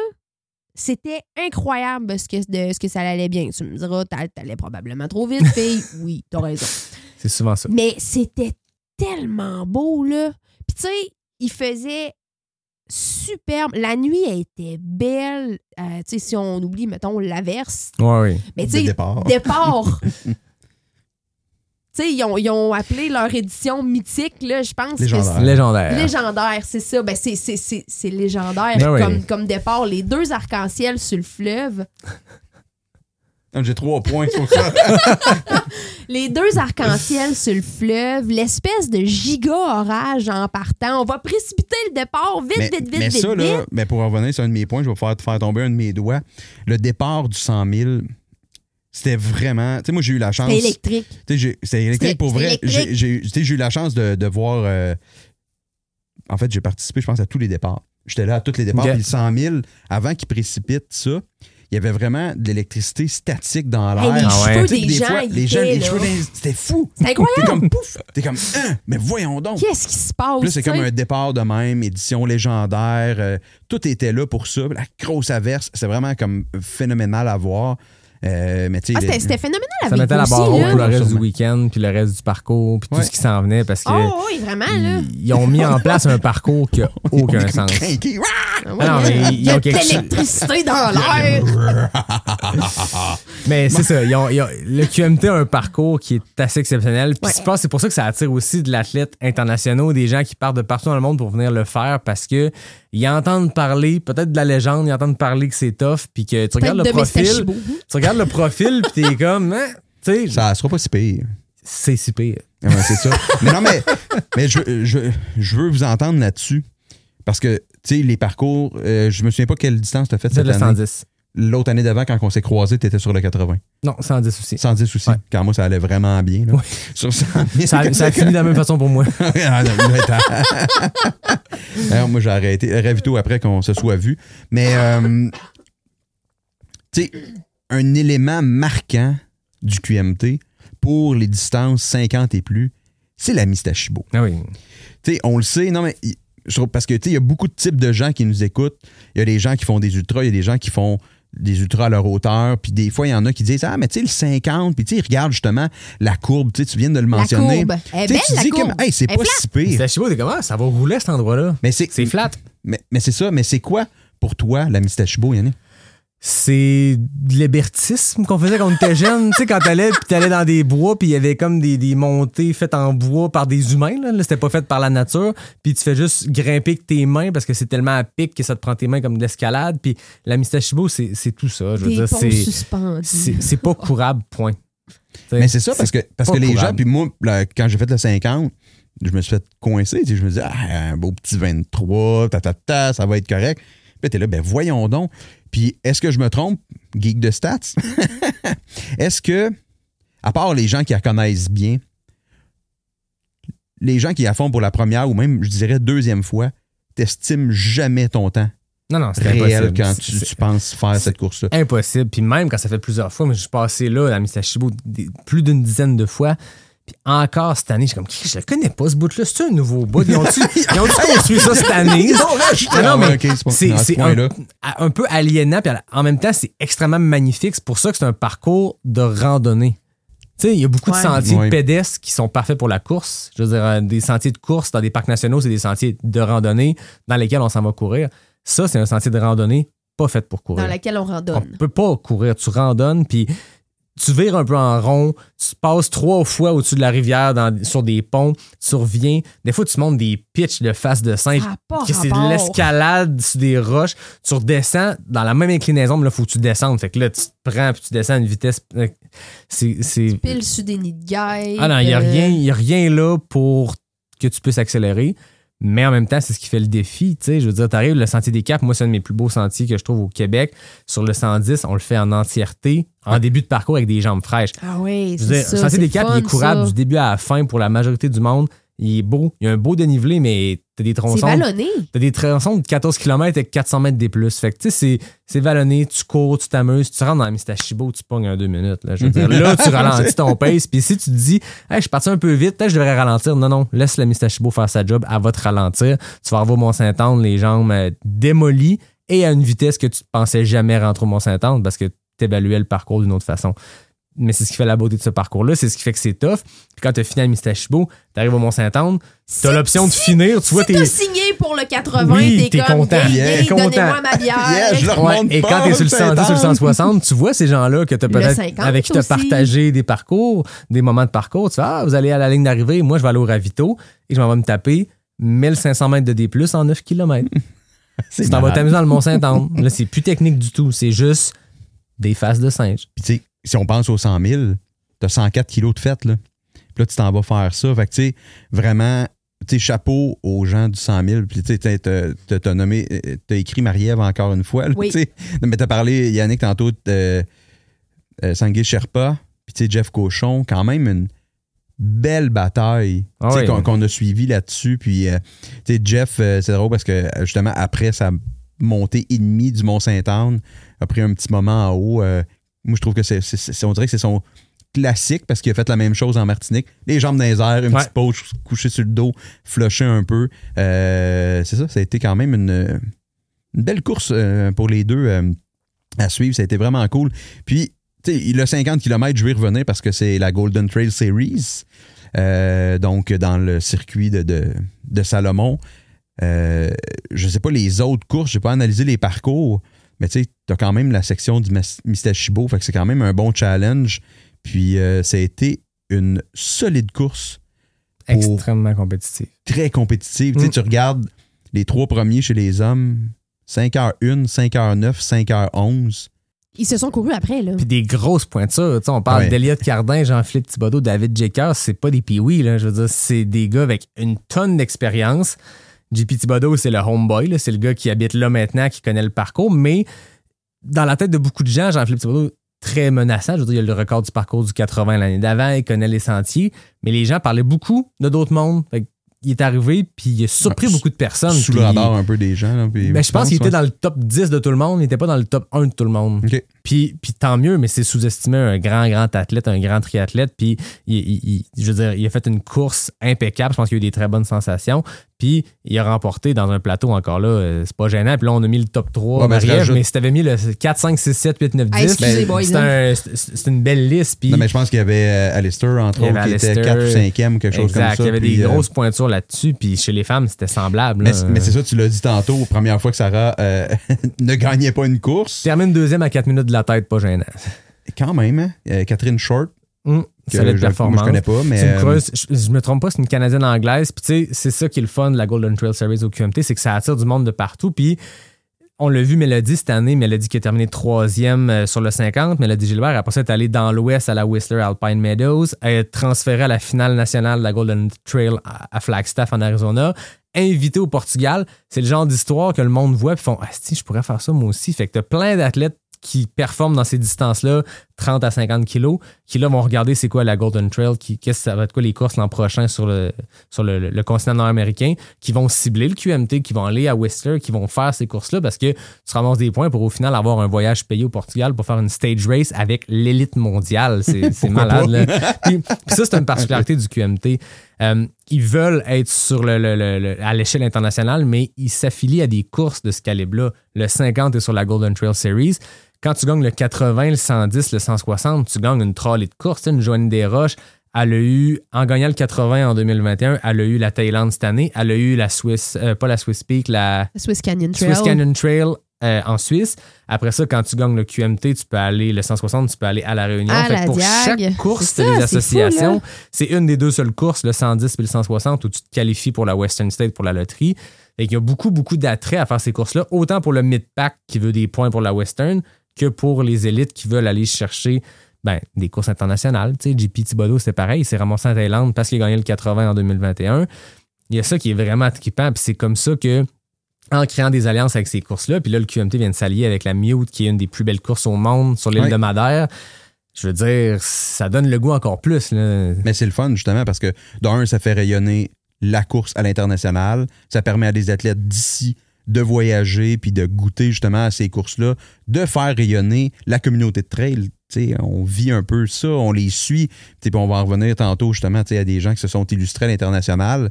Mais tu sais, c'est le fun. On vit un peu par procuration le rêve et tout. C'est vraiment cool. Puis, euh, tu sais, avant de continuer, parce que ça- le temps On file. approche la fin de l'épisode pas sorti du bois, là, la partie 1. On y approche Eh tranquillement. Moi, je tenais quand même à, à mentionner parce que le geek de stats aime les records de parcours qui tombent. Cette année au QMT, on a été servi parce Ouais, que sur le un, 100 000 et Sangue Sherpa et Kelsey Hogan, qui, by the way, était moi mon, mon number one pick pour gagner ce course-là. là. Moi, je l'ai vu gagner le Gaspésia devant Hélène Dumais et Anne Bouchard. Fait à la fille avait Quand des même, chances. quand même. Les deux ont fait des records du parcours sur le 100 000. Après ça, JP Thibodeau, Catherine Short, c'est des records du parcours sur le 50. Et Anne-Marie Como, Louis-Philippe Côté, record du parcours sur le 25. Encore là, pas gênant. Louis-Philippe Côté, c'est devant un Christopher Lévesque-Savard, qui est un de nos top coureurs sur ces distances-là. Anne-Marie Como, ben, encore là, pas besoin d'introduction. Je l'ai reçu au podcast avec JP quelques semaines avant le QMT. C'est toutes que des athlètes, puis c'est leur cours arrière. Beaucoup Hey. de records de parcours qui tombent pour une course qui a 10 ans d'histoire, qui a Quand des même, hein? grosses performances. C'est la barre s'élève d'année en année. Là. Ouais. Puis, euh, Elisa Morin, c'est pas n'importe qui. Hélène Michaud non plus, là, dans la compétition contre Ah ouais. euh, Anne-Marie Como. Puis, Mm. euh, je tiens à mentionner aussi, c'est une belle performance sur le 110, Gabriel Sans Façon. Ouais. parce qu'on le revoit un petit peu plus tard dans euh, en fait dans l'autre épisode euh, quand on va parler d'Aricana qui euh, C'est un gars qui a Voilà. pas eu une bonne journée. Moi, je l'ai croisé le lendemain, on jasait. Puis il a gagné le 110. Moi, j'étais sur le 110. C'était tough. On jase un peu du parcours. Puis il me disait, j'étais en dehors de mes temps complètement. C'était tough. Ça avait pas de sens. J'ai une mauvaise journée du début à la fin. Il gagne avec 45 minutes d'avance. J'aurais aimé J'aurais- ça, avoir une mauvaise journée, Journée. comme ça. J'aurais aimé ça le voir sur une bonne journée au comité, mais euh, c'est un solide coureur, ça aussi, Gabriel Sans Façon. ouais ouais ouais puis en tout cas j'ai bien hâte de vous raconter un petit truc euh, à j'ai plein de choses pour pour les autres non mais les courses tu sais les courses tu le mentionnes. tu sais quand t'es présent à une course t'as plein de choses tu vois plein de trucs t'as as le goût de parler de plein d'affaires de l'ambiance des performances des euh, de, de l'échange puis tu sais pour nous le QMT pour, pour, pour tout trail, il y a beaucoup de coureurs dans, notre, euh, dans nos clubs qui participent au QMT. Autant du côté de, de Stoneham, Québec, c'est un peu le. C'est proche et tout. Ah oui. Mais nous aussi, là, de, de Saint-Grégoire, dans Montérégie, les gens se déplacent là, pour venir au Mont-Saint-Anne. C'est vraiment, vraiment, vraiment hot. Là, fait que Mm. vraiment une belle course, puis on va avoir d'autres belles choses à, à surveiller l'année prochaine. Extera Lac de l'Âge, notre prochaine course sur la liste. Marie-Ève, euh, Ouais. tu connais ça un peu? Non. non. fait qu'on passe à la prochaine. Non? non, non, non. En fait, c'est- c'était une première édition. En fait, c'est une, c'est une idée. euh, moi, dans le fond, j'ai commencé à m'impliquer avec, euh, avec l'équipe du Xterra Québec euh, par des corvées dans les sentiers euh, à Empire 47. Mhm. Fait que euh, j'avais j'avais Tom dans mon porte-bébé en train de, de bûcher une trail. Tu me diras que c'était pas une bonne idée, que j'aurais pas dû faire confiance au gars qui m'a dit Ouais, ouais, ça va être correct. Mais c'est avec ce gars-là que je me suis embarquée dans l'organisation du, du trail de nuit euh, au Xterra Québec. Écoute, c'est. C'est très formateur, hein? tout ça, ça, ça met beaucoup de choses en, en perspective, puis euh, on apprend beaucoup. Ouais. C'était une première édition euh, euh, ro- euh, rocambolesque, je pense qu'on peut dire ça comme ça. Puis on, on travaille sur un, sur un nouveau parcours pour euh, l'édition prochaine avec un concept peut-être un peu différent euh, parce que on avait vu plus clair que ce qu'il faisait vraiment parce qu'il faisait noir comme dans le cul d'un ours. Fait que, tu sais, notre, euh, nos barrières horaires étaient un peu limites. Fait que, tu sais, on a, on a un finisher aux 40 km qui Wow. était Julien Yamba. On le salue. Puis, C'est qui lui, non? puis dans le fond, tu vois, on avait un autre participant qui était en liste que j'ai, tu sais, que j'ai coupé pas parce qu'il était pas correct, parce que le gars, il était en, en entraînement pour, euh, euh, pour euh, l'UTMB OK. qui a fini.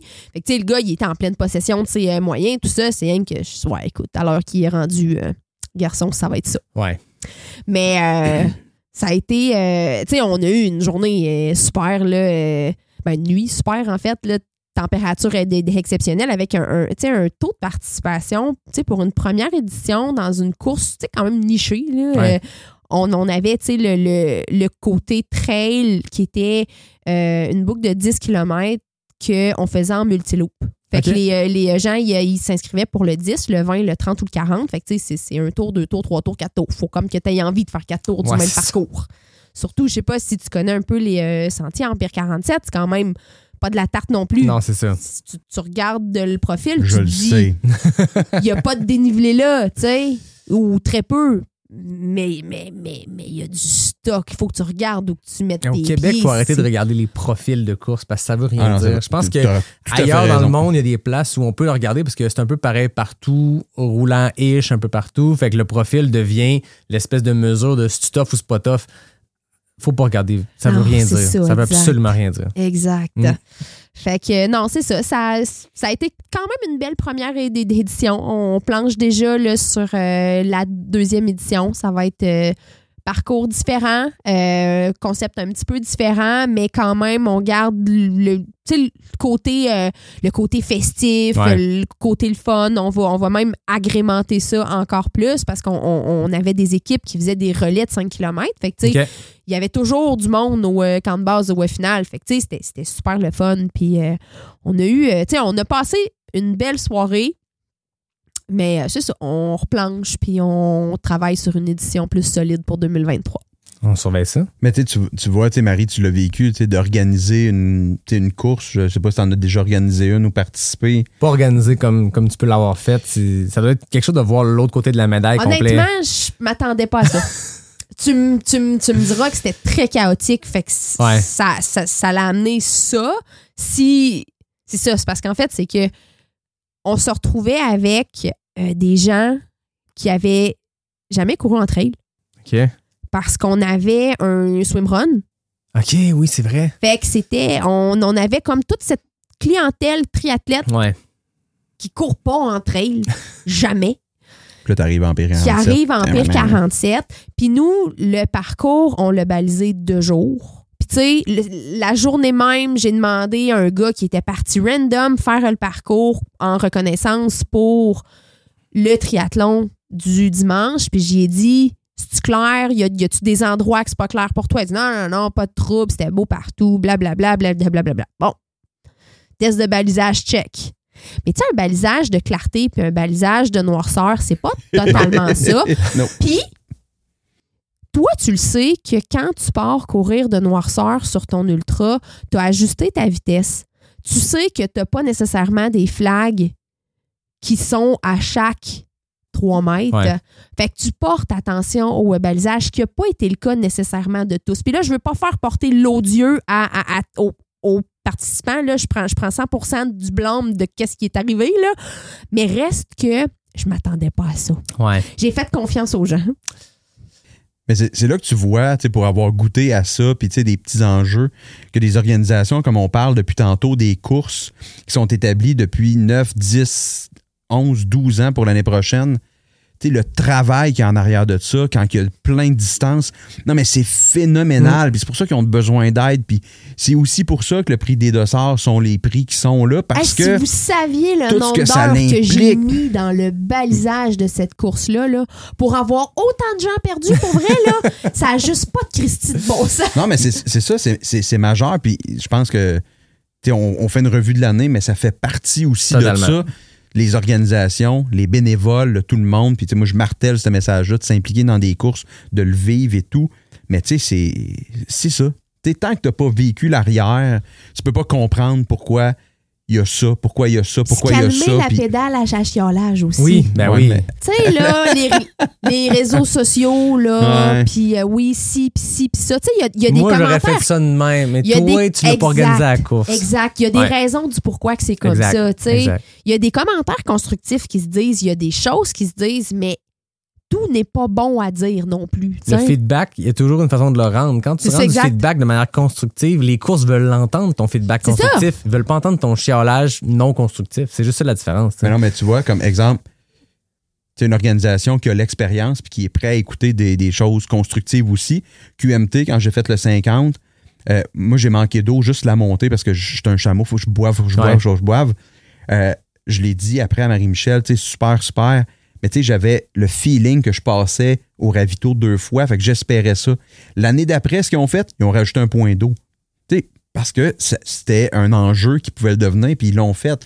Le QMT 100 000, quand je l'ai participé l'année passée, tu le premier ravito était loin. Ils ont rajouté un point d'eau pour cette année parce qu'ils ont eu les commentaires. Fait que si c'est dit de la bonne façon, il va y avoir des ajustements. Puis s'il y a des trucs qui sont faits d'une autre façon, parce qu'ils ont une raison aussi. Là. Fait que c'est. euh, Non, non, exact. Il y, a toujours Fait que voilà. du- il y a toujours une manière de rendre ton feedback pour que ça soit constructif. Puis les organisations sont- veulent tendre l'oreille à ça, veulent faire Ben, le meilleur- totalement. la meilleure course Ben possible. exact. Dernière course sur la liste de Marie-Ève. euh, ben, en fait, ouais, oui. Oui, oui. Le En Big c'est- Wolf, le Big Wolf Kakuna, parce que là, on a la série de Big Wolf, on en a fait un tantôt à Edmundston.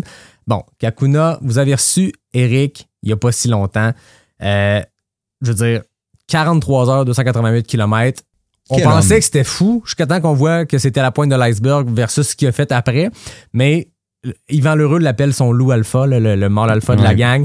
Ça fait deux ans que cette course-là existe, ça fait deux ans qu'Éric la remporte. Marco Poulain, Cédric Chavanne, des grosses performances qui ont, qui ont tenu Eric pendant un bon bout de temps. Puis à un moment donné, ben, c'est ça. Eric s'est démarqué du, du pack de loups, mais tu quel tu- athlète. Il a fait t'sais, 43 boucles parce que les autres ont arrêté. Tu sais, C'est c'est quand même le fun comme principe tu sais, Tout qu'il y a fait. une personne qui termine la course. Puis, Moi, je trouve ça malade. ah, je trouve Eric, ça qui pourrait s'en taper hot. sur 75, on l'a on l'a vu après, Non, plus aurait que pas 75. pu faire 75 cette journée-là. C'est ça la beauté de la backyard, c'est que tu es en Ah, compétition ouais, avec le monde, mais si le deuxième te lâche, même si toi tu as des jambes, tu peux, faut que tu arrêtes. La course finit avec une boucle de plus que le deuxième qui abandonne, c'est tout. Fait que il y a cette beauté-là de toi, comme, comme Lou Alpha, le gars qui est en. Mettons, il en, restait trois, c'est peut-être qui filait un peu mieux. Il a le souci de les garder quand même dans la course parce qu'il veut se rendre plus loin de tout le monde ensemble. Fait que Lazarus Lake qui a créé les backyards, il est freak sur plein de façons. Il a créé de quoi? Il a créé un modèle qui est complètement unique, qui, qui, qui, qui est à la fois weird parce que c'est une course qui peut avoir un début, mais tu sais jamais c'est quand la fin. C'est un peu masochiste, mais en même temps, il y a une espèce d'affaire entre aides. Le côté communauté est là, là-dedans, tu sais. Ouais, non, c'est vraiment, moi, je trouve que c'est un, Mm. un principe vraiment cool. Puis, tu sais, de voir des gens, tu sais, comme Eric, tu sais, c'est phénoménal. C'est phénoménal. Puis, tu sais, Yvan, il l'a dit, Eric, il en a parlé aussi au podcast, puis tous les gens qui participent, au- en fait, au backyard, tu sais, c'est une bonne façon d'aller tester des trucs et c'est accessible à tout. Tu sais, c'est pas parce que Eric fait 288 km, 43 heures de course que c'est nécessairement ça que tu dois faire. Tu sais, c'est pas comme si tu t'inscris au 50 du QMT, faut que tu fasses le 50. Là, c'est tu t'en vas te tester. Tu fais quatre boucles. Hey, bravo, good Ouais. job. Tu as fait quatre heures de course, tu sais, avec des pauses, avec pas de pause, peu importe. Tu as fait quatre heures de course, c'est hot. Fait que, fait que c'est accessible, c'est le fun. Ça peut être un challenge hyper intéressant, un, un stress un peu différent aussi. Là. Puis là, c'est là que tu t'en vas, des stress différents. Parce que je sais pas si on, ça a pris d'ampleur beaucoup vers où tu t'en vas, les défis hors course. Mais, tu sais, la pandémie, ça a probablement motivé beaucoup de monde à ça. Puis là, Marie, quand t'as fait cette liste-là, pour. Sérieux, tu sais, je, je voyais grandir dans le fichier, puis c'est comme. Hey, fuck! Ah, il y a du, Ah, il y a du record qui a tombé. Puis là, on parle que des FKT parce que je trouve ça important. Moi, j'ai- j'ai- j'aime beaucoup ce modèle de course-là. Puis comme tu l'as dit, la pandémie, en tout cas, au Québec, ça a permis le développement de ça. Après ça, aux États-Unis, ça fait longtemps que ça existe, cette culture-là du FKT. Mais comme n'importe quoi, le trail au Québec arrive 10, 20, 30 ans après celle aux États-Unis. Mais les FKT, ça prend le temps que ça prend. Ça a pris une pandémie pour plus avoir de dossard, pour que du monde fasse Hey, il existe ça. Je peux me pousser dans des défis solo. Il y a du monde qui ont fait des 100 000 sur des balcons. Il y a du monde qui ont fait plein de patentes. Puis les FKT, ben, c'est ressorti de ça. Un Mathieu Blanchard qui arrive et qui fait le SIA en FKT, 650 km, ça a attiré l'attention. Après ça, les gens, à leur portée, à leurs objectifs, ont réussi à adapter ça à leur façon. On va pas descendre la liste complète parce qu'il y en a beaucoup, mais il y a beaucoup de, de fastest non-time qui sont tombés cette année. À Eh, commencer mais- par Rémi Poitras, Charlotte Levasseur-Paquin. Je les ai reçus les deux au podcast après qu'ils aient accompli ça. Chacun sont allés faire de nouvelles marques sur le SIA, le Sentier international des Appalaches. Je veux dire, dans les deux cas, c'est extrêmement impressionnant, mais après ça, ce qui est beau du FKT, c'est qu'il y en a de 9 km, il y en a de 800 km, ça se promène de tous bords, tous côtés. Beaucoup d'attention a été donnée euh, à la traversée du parc d'Offord parce que Mélodie Gilbert a établi un record en 3h09 au mois d'août, mais Hélène Michaud, qu'on a nommé tantôt, est allée rebattre ce record-là 2h55 une couple de semaines plus tard. Après ça, on a vu malade. notre euh, monsieur plan de marde, euh, David Bombardier, que vous avez reçu, que j'ai reçu, qui est un ambassadeur parfait pour ce type de projet-là, que ce soit dans le cadre d'un FKT ou dans le cadre d'un de projet de plan de marde. Il a quand même fait une grande traversée des sentiers de l'Estrie, 140 km, 6100, euh, ouais, 6100 mètres de dénivelé. Et un effort de 6100 30 heures. Ah, c'est Ah ouais, complètement c'est fou. vraiment- Tu sais, c'est- des belles affaires. La traversée de Charlevoix, qui fait partie du 125 d'Aricana, qui, qui est un record qui existait, un FKT qui existait depuis longtemps.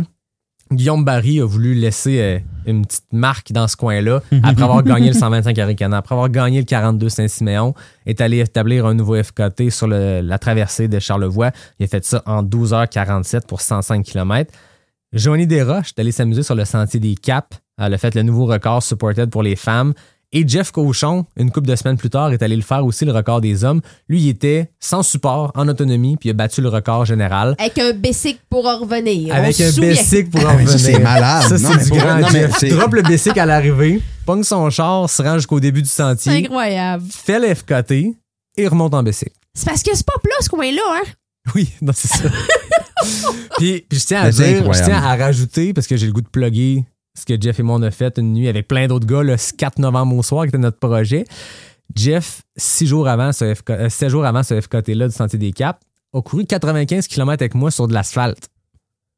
Une drôle d'idée que vous avez eue, hein? Oui, mais il y avait un FKT qui existait, fallait aller euh, s'amuser pendant une nuit. Pourquoi, ne- pourquoi le faire de jour quand on peut le faire de nuit? La casquette de train est où? Elle est dans l'autre pièce à côté. Ah, c'est ça Mais, qui arrive, ouais, hein? Olivier Barbenois, bon, je ne le raconterai pas en détail, les gens l'ont vu, mais il avait établi ce FKT-là, il avait créé ce tronçon-là entre deux gares, parce que c'est ça qui est le fun des FKT, il faut que ça soit symbolique. Tu peux pas juste faire, je pars de chez nous, je m'en vais chez Marie-Ève à Stoneham, c'est un FKT, on va appeler ça la traversée des podcasts. Non, non, faut qu'il y ait une, faut qu'il y ait une symbolique quelconque, où ça tu passes à existe Saint-Jean. d'une quelconque façon. On, on fait le croche après à Saint-Jean. C'est ça, exact. C'est c'est- Puis, c'est euh, après. Tu sais, Il y a plein de beaux FKT. Tu Marc-Étienne Gagnon sur, euh, à Saint-Jean-sur-Richelieu, dans ton coin de pays. David Savard-Gagnon sur euh, le sentier Les Pointes et les Florins, qui est allé chercher le record de Sam Power, c'est pas rien.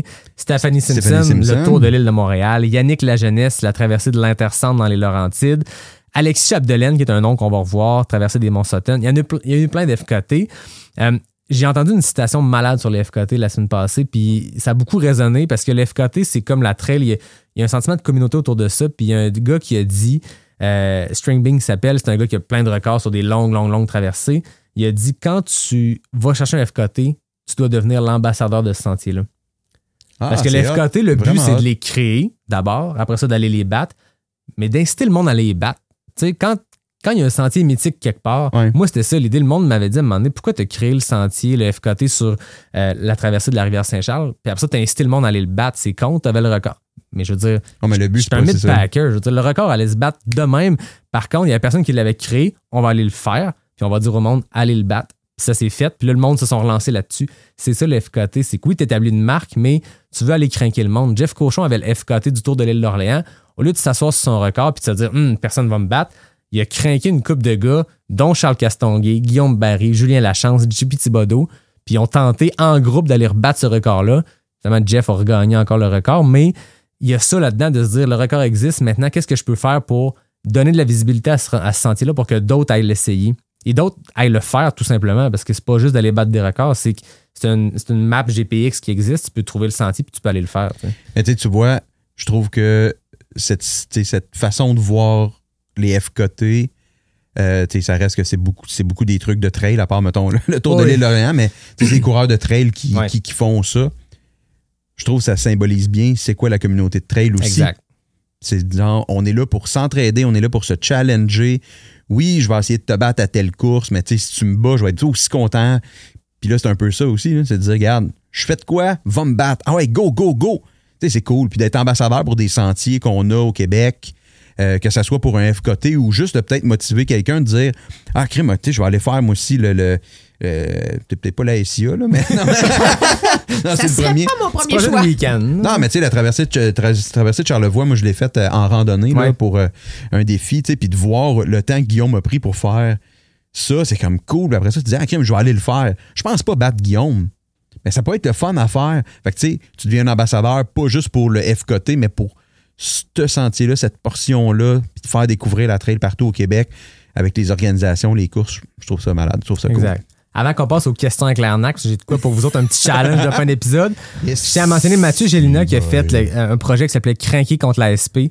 Il a fait sept marathons en séjour entre Tadoussac puis Québec. Il a amassé 22 500 piastres. Il était le fun à suivre. Euh, fait que c'est un projet que moi je trouve qui est un projet solo, qui n'était pas dans le cadre d'un FKT quelconque, mais qui était quoi, qui était pour une cause, qui était le fun. Puis un gars que vous avez reçu à votre podcast, Jean-Sébastien Drolet, Oui. qui est atteint de diabète de type 1, qui a parcouru à pied à la course, Montréal-Québec, 235 km en 42 heures pour ramasser des fonds. Tu sais, c'est ce genre de projet-là qui est le fun aussi. Puis si on pourrait faire un épisode complet sur les projets à vocation euh, caritative, mais maudit que c'est le fun de voir des, des gens se dévouer, faire des affaires qui n'ont pas de maudit sens, mais pour une cause. hein. Allons souffrir pour une bonne cause. Ça donne des fois, ça donne un sens à nos affaires qui n'en ont pas trop. Ben, tu vois, moi, mes deux plus euh, gros projets, je pense, euh, euh, c'était ça. Mm. Puis on va revenir dans le prochain épisode avec le BU, mais. euh, voilà. Exact. Êtes-vous prêts pour les Bon. questions avec l'arnaque? Shit, hey, il y a le Ben, si téléphone. tu commences avec Marie-Ève, ouais. Oui, parce qu'en fait, oui, il y a les records overall qui existent depuis 126 épisodes, mais là, quand j'ai deux invités, j'ai le goût de vous faire compétitionner un contre l'autre. J'aurai non, pas les mêmes questions. Fait que, Ben Marie-Ève, on va commencer avec toi parce que tu as déjà toi, participé. Ben, allez me prendre une bière en attendant. Parfait. Tiens.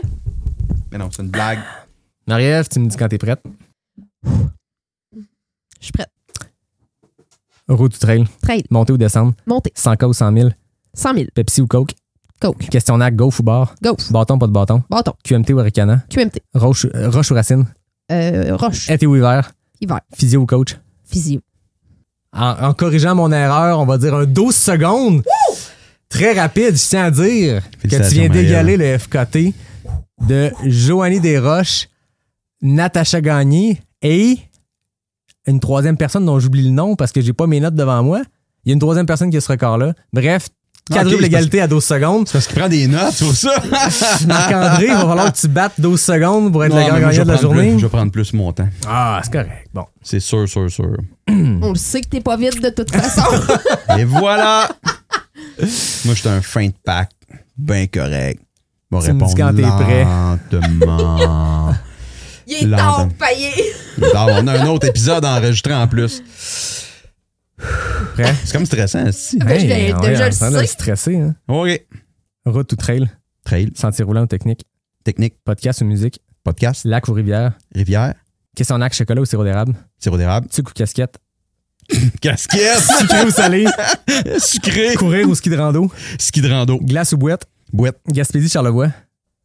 Gaspésie. 16 secondes. Ouais, non, mais il y a l'emporte, mais comme- c'est pas gênant, Marc-André. Pas gênant, 16 secondes. Hey, j'ai comme un goût de répondre à des questions. L'aspect y a- vitesse, des fois, fait sortir des choses qu'on pensait pas. hein. Non, non, il y en a une que je savais. Tu sais, ça- depuis que je sais qu'on fait cet épisode-là, c'était sûr que tu allais avoir tes questions éclaires. Fait qu'il y en a une que j'ai réfléchi. ça. C'est laquelle que tu t'anticipais courir au ski de rando? Mais évidemment, c'est sûr. tu sais, Parce parce que que les- Marc-André Payen, un podcast. Faut, Faut- le- faut- lui mettre un peu de, de fer dans le plaie, là. Choisis, choisis. Fait, que- fait que je, fait que oui. Fait que je, je l'avais anticipé un petit peu. C'est pour ça que j'ai peut-être répondu un petit peu plus vite à celle-là. Il y en a qui m'ont fait hésiter parce que, tu sais, Comme Charlevoix, Gaspésie. Puis ça, puis- casquette. Non, mais ça, ça, ça, m'a fait rire. Mais aujourd'hui, on regarde déstabilisé. les trucs qu'on gagne. Mais ça, moi, je m'en compte fou de ce que vous pensez là-dessus. Moi, c'est, c'est la casquette à l'année. Je dors avec, je prends ma douche avec. tu sais, c'est- tu sais, Il y en a qui ont des bonnets de douche. Moi, j'ai ma casquette de Ok. douche. C'est, euh, non, là, j'exagère un petit peu.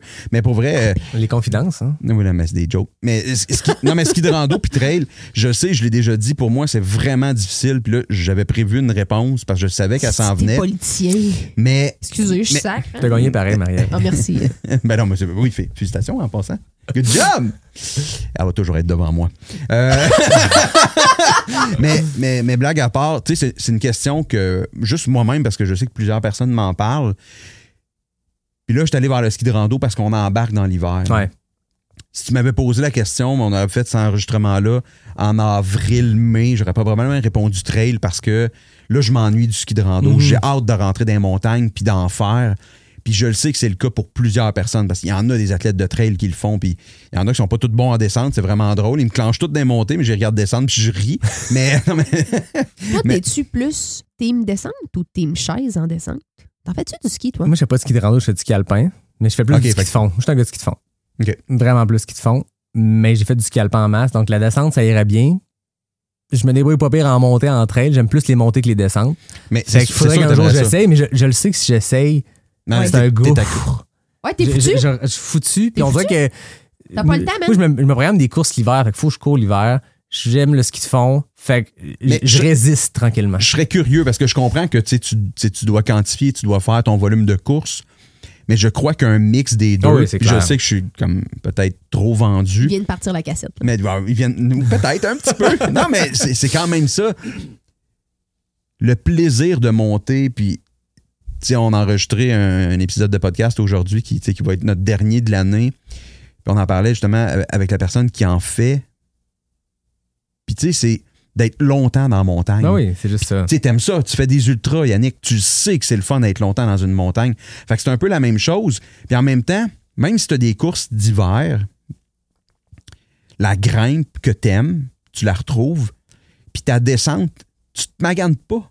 Non, c'est ça. Tu glisses, c'est raide pour les quads, fait que ça reste que c'est une partie d'entraînement. Mais je te dis pas de couper ton volume de course complètement pour ça, mais de t'en faire une par semaine, puis tu sais, t'es comme à une bonne place, là, tu restes tout près de Stoneham, tout près du Mont-Saint-Anne, sans nécessairement aller virer en Gaspésie à tous les fins de semaine pour aller faire de la grosse poudreuse puis tout le kit puis en profiter à fond. Ça reste que c'est un tellement un bon entraînement. Puis ça Ah, te permettrait de participer à la virée nordique. Tu vois, c'est une course d'hiver. Voilà. Ça, Bon. puis au, euh, au, Au- au- ouais, c'est ça. Vertical 45. 45 vertical. ouais. 45 vertical. vertical. Je sais pas dans quel ordre il faut le dire, mais tu sais, au, au 45 vertical aussi, ça reste que il y a énormément d'athlètes de trail Ah, qui vont être là. Tu sais, c'est un petit, Y un petit aspect qui est le fun. puis-? Ah ben, ben, Marie-Michel doit être pas loin, c'est sûr. Marie-Michel est là, mais elle fait-tu du pain aux bananes? OK. On va aller, on va l'appeler. On va lui On demander. Non, l'appelle là tout de suite. On mêler. Bon, bon, on ouvre les lignes! tu rêves d'animer une émission de radio. ah ouais, non, mais moi, j'adore À ça. quand les lignes ouvertes tout trail? À quand Juste les des ouvertes? questions. Tu savais, le, ça fait combien de fois qu'il en parle dans les trois dernières semaines, là? Non, mais je trouve, je trouve ça le fun. Je trouve qu'on a. Tu sais, puis euh, là, je sais qu'on va vers la conclusion, puis on reprend ça de toute façon pour l'épisode, pour la suite. Mais Marie est là, tabarnak. Ben jamais oui. coucher. euh, Ben oui, mais je le sais. Mais c'est parce que Yannick a dit, ah ouais, on fera pas deux fois deux heures, mais tu sais, c'est quand même ça qu'on On s'enligne pour ça. On s'enligne pour ça. On salue les auditeurs. on en reparle dans l'autre épisode. On en reparle dans l'autre épisode. Merci Marc-André Marie-Ève. Première partie, je pense que ça, ça met la table pour la deuxième partie qui va être publiée dès demain sur Tout Trail. Donc, on vous a mis l'eau à la bouche avec ce premier épisode-là. Vous allez devoir écouter le deuxième pour La conclure finalité, la hein? bébite qui est ce- cette revue de l'année Tout Trail pas sorti du bois. Merci à vous deux. C'était un grand plaisir de, de vous recevoir. Marie-Ève, c'est une deuxième à pas sorti du bois. Marc-André, c'est ton baptême. Pas sorti Oui, du bois. Ça n'a pas trop fait. mal? À part mon, mon 16 secondes, ça va. mais mais euh, non, puis j'invite, j'invite les gens pour vrai à écouter l'autre parce que oui, on va faire le restant de l'année, mais il y a d'autres petits éléments aussi qu'on emmène là, euh, par rapport à ça qui vont être aussi le fun. Fait que je Alors, on pense se que rend au bout. je pense qu'il faut se rendre au bout des deux épisodes. C'est, euh, Pas écoute, mal. Autant pour, autant pour ceux qui le font que pour ceux qui l'écoutent. Sorry. C'est surtout, surtout Marie-Ève, t'as de la misère avec les nuits. Hein, que, regarde, on va conclure cela. Merci à vous. Merci aux auditeurs qui se sont rendus jusqu'ici dans cet épisode-là. Merci à NAC, qui est le partenaire principal de Pas sorti du bois. Merci à Noctem pour les bonnes bières. Marie-Ève était bonne. Ouais, délicieuse. Merci à Capic 1 pour le café. Et je vous dis à la semaine prochaine pour le prochain épisode de Pas sorti du bois, le podcast 100% Trail.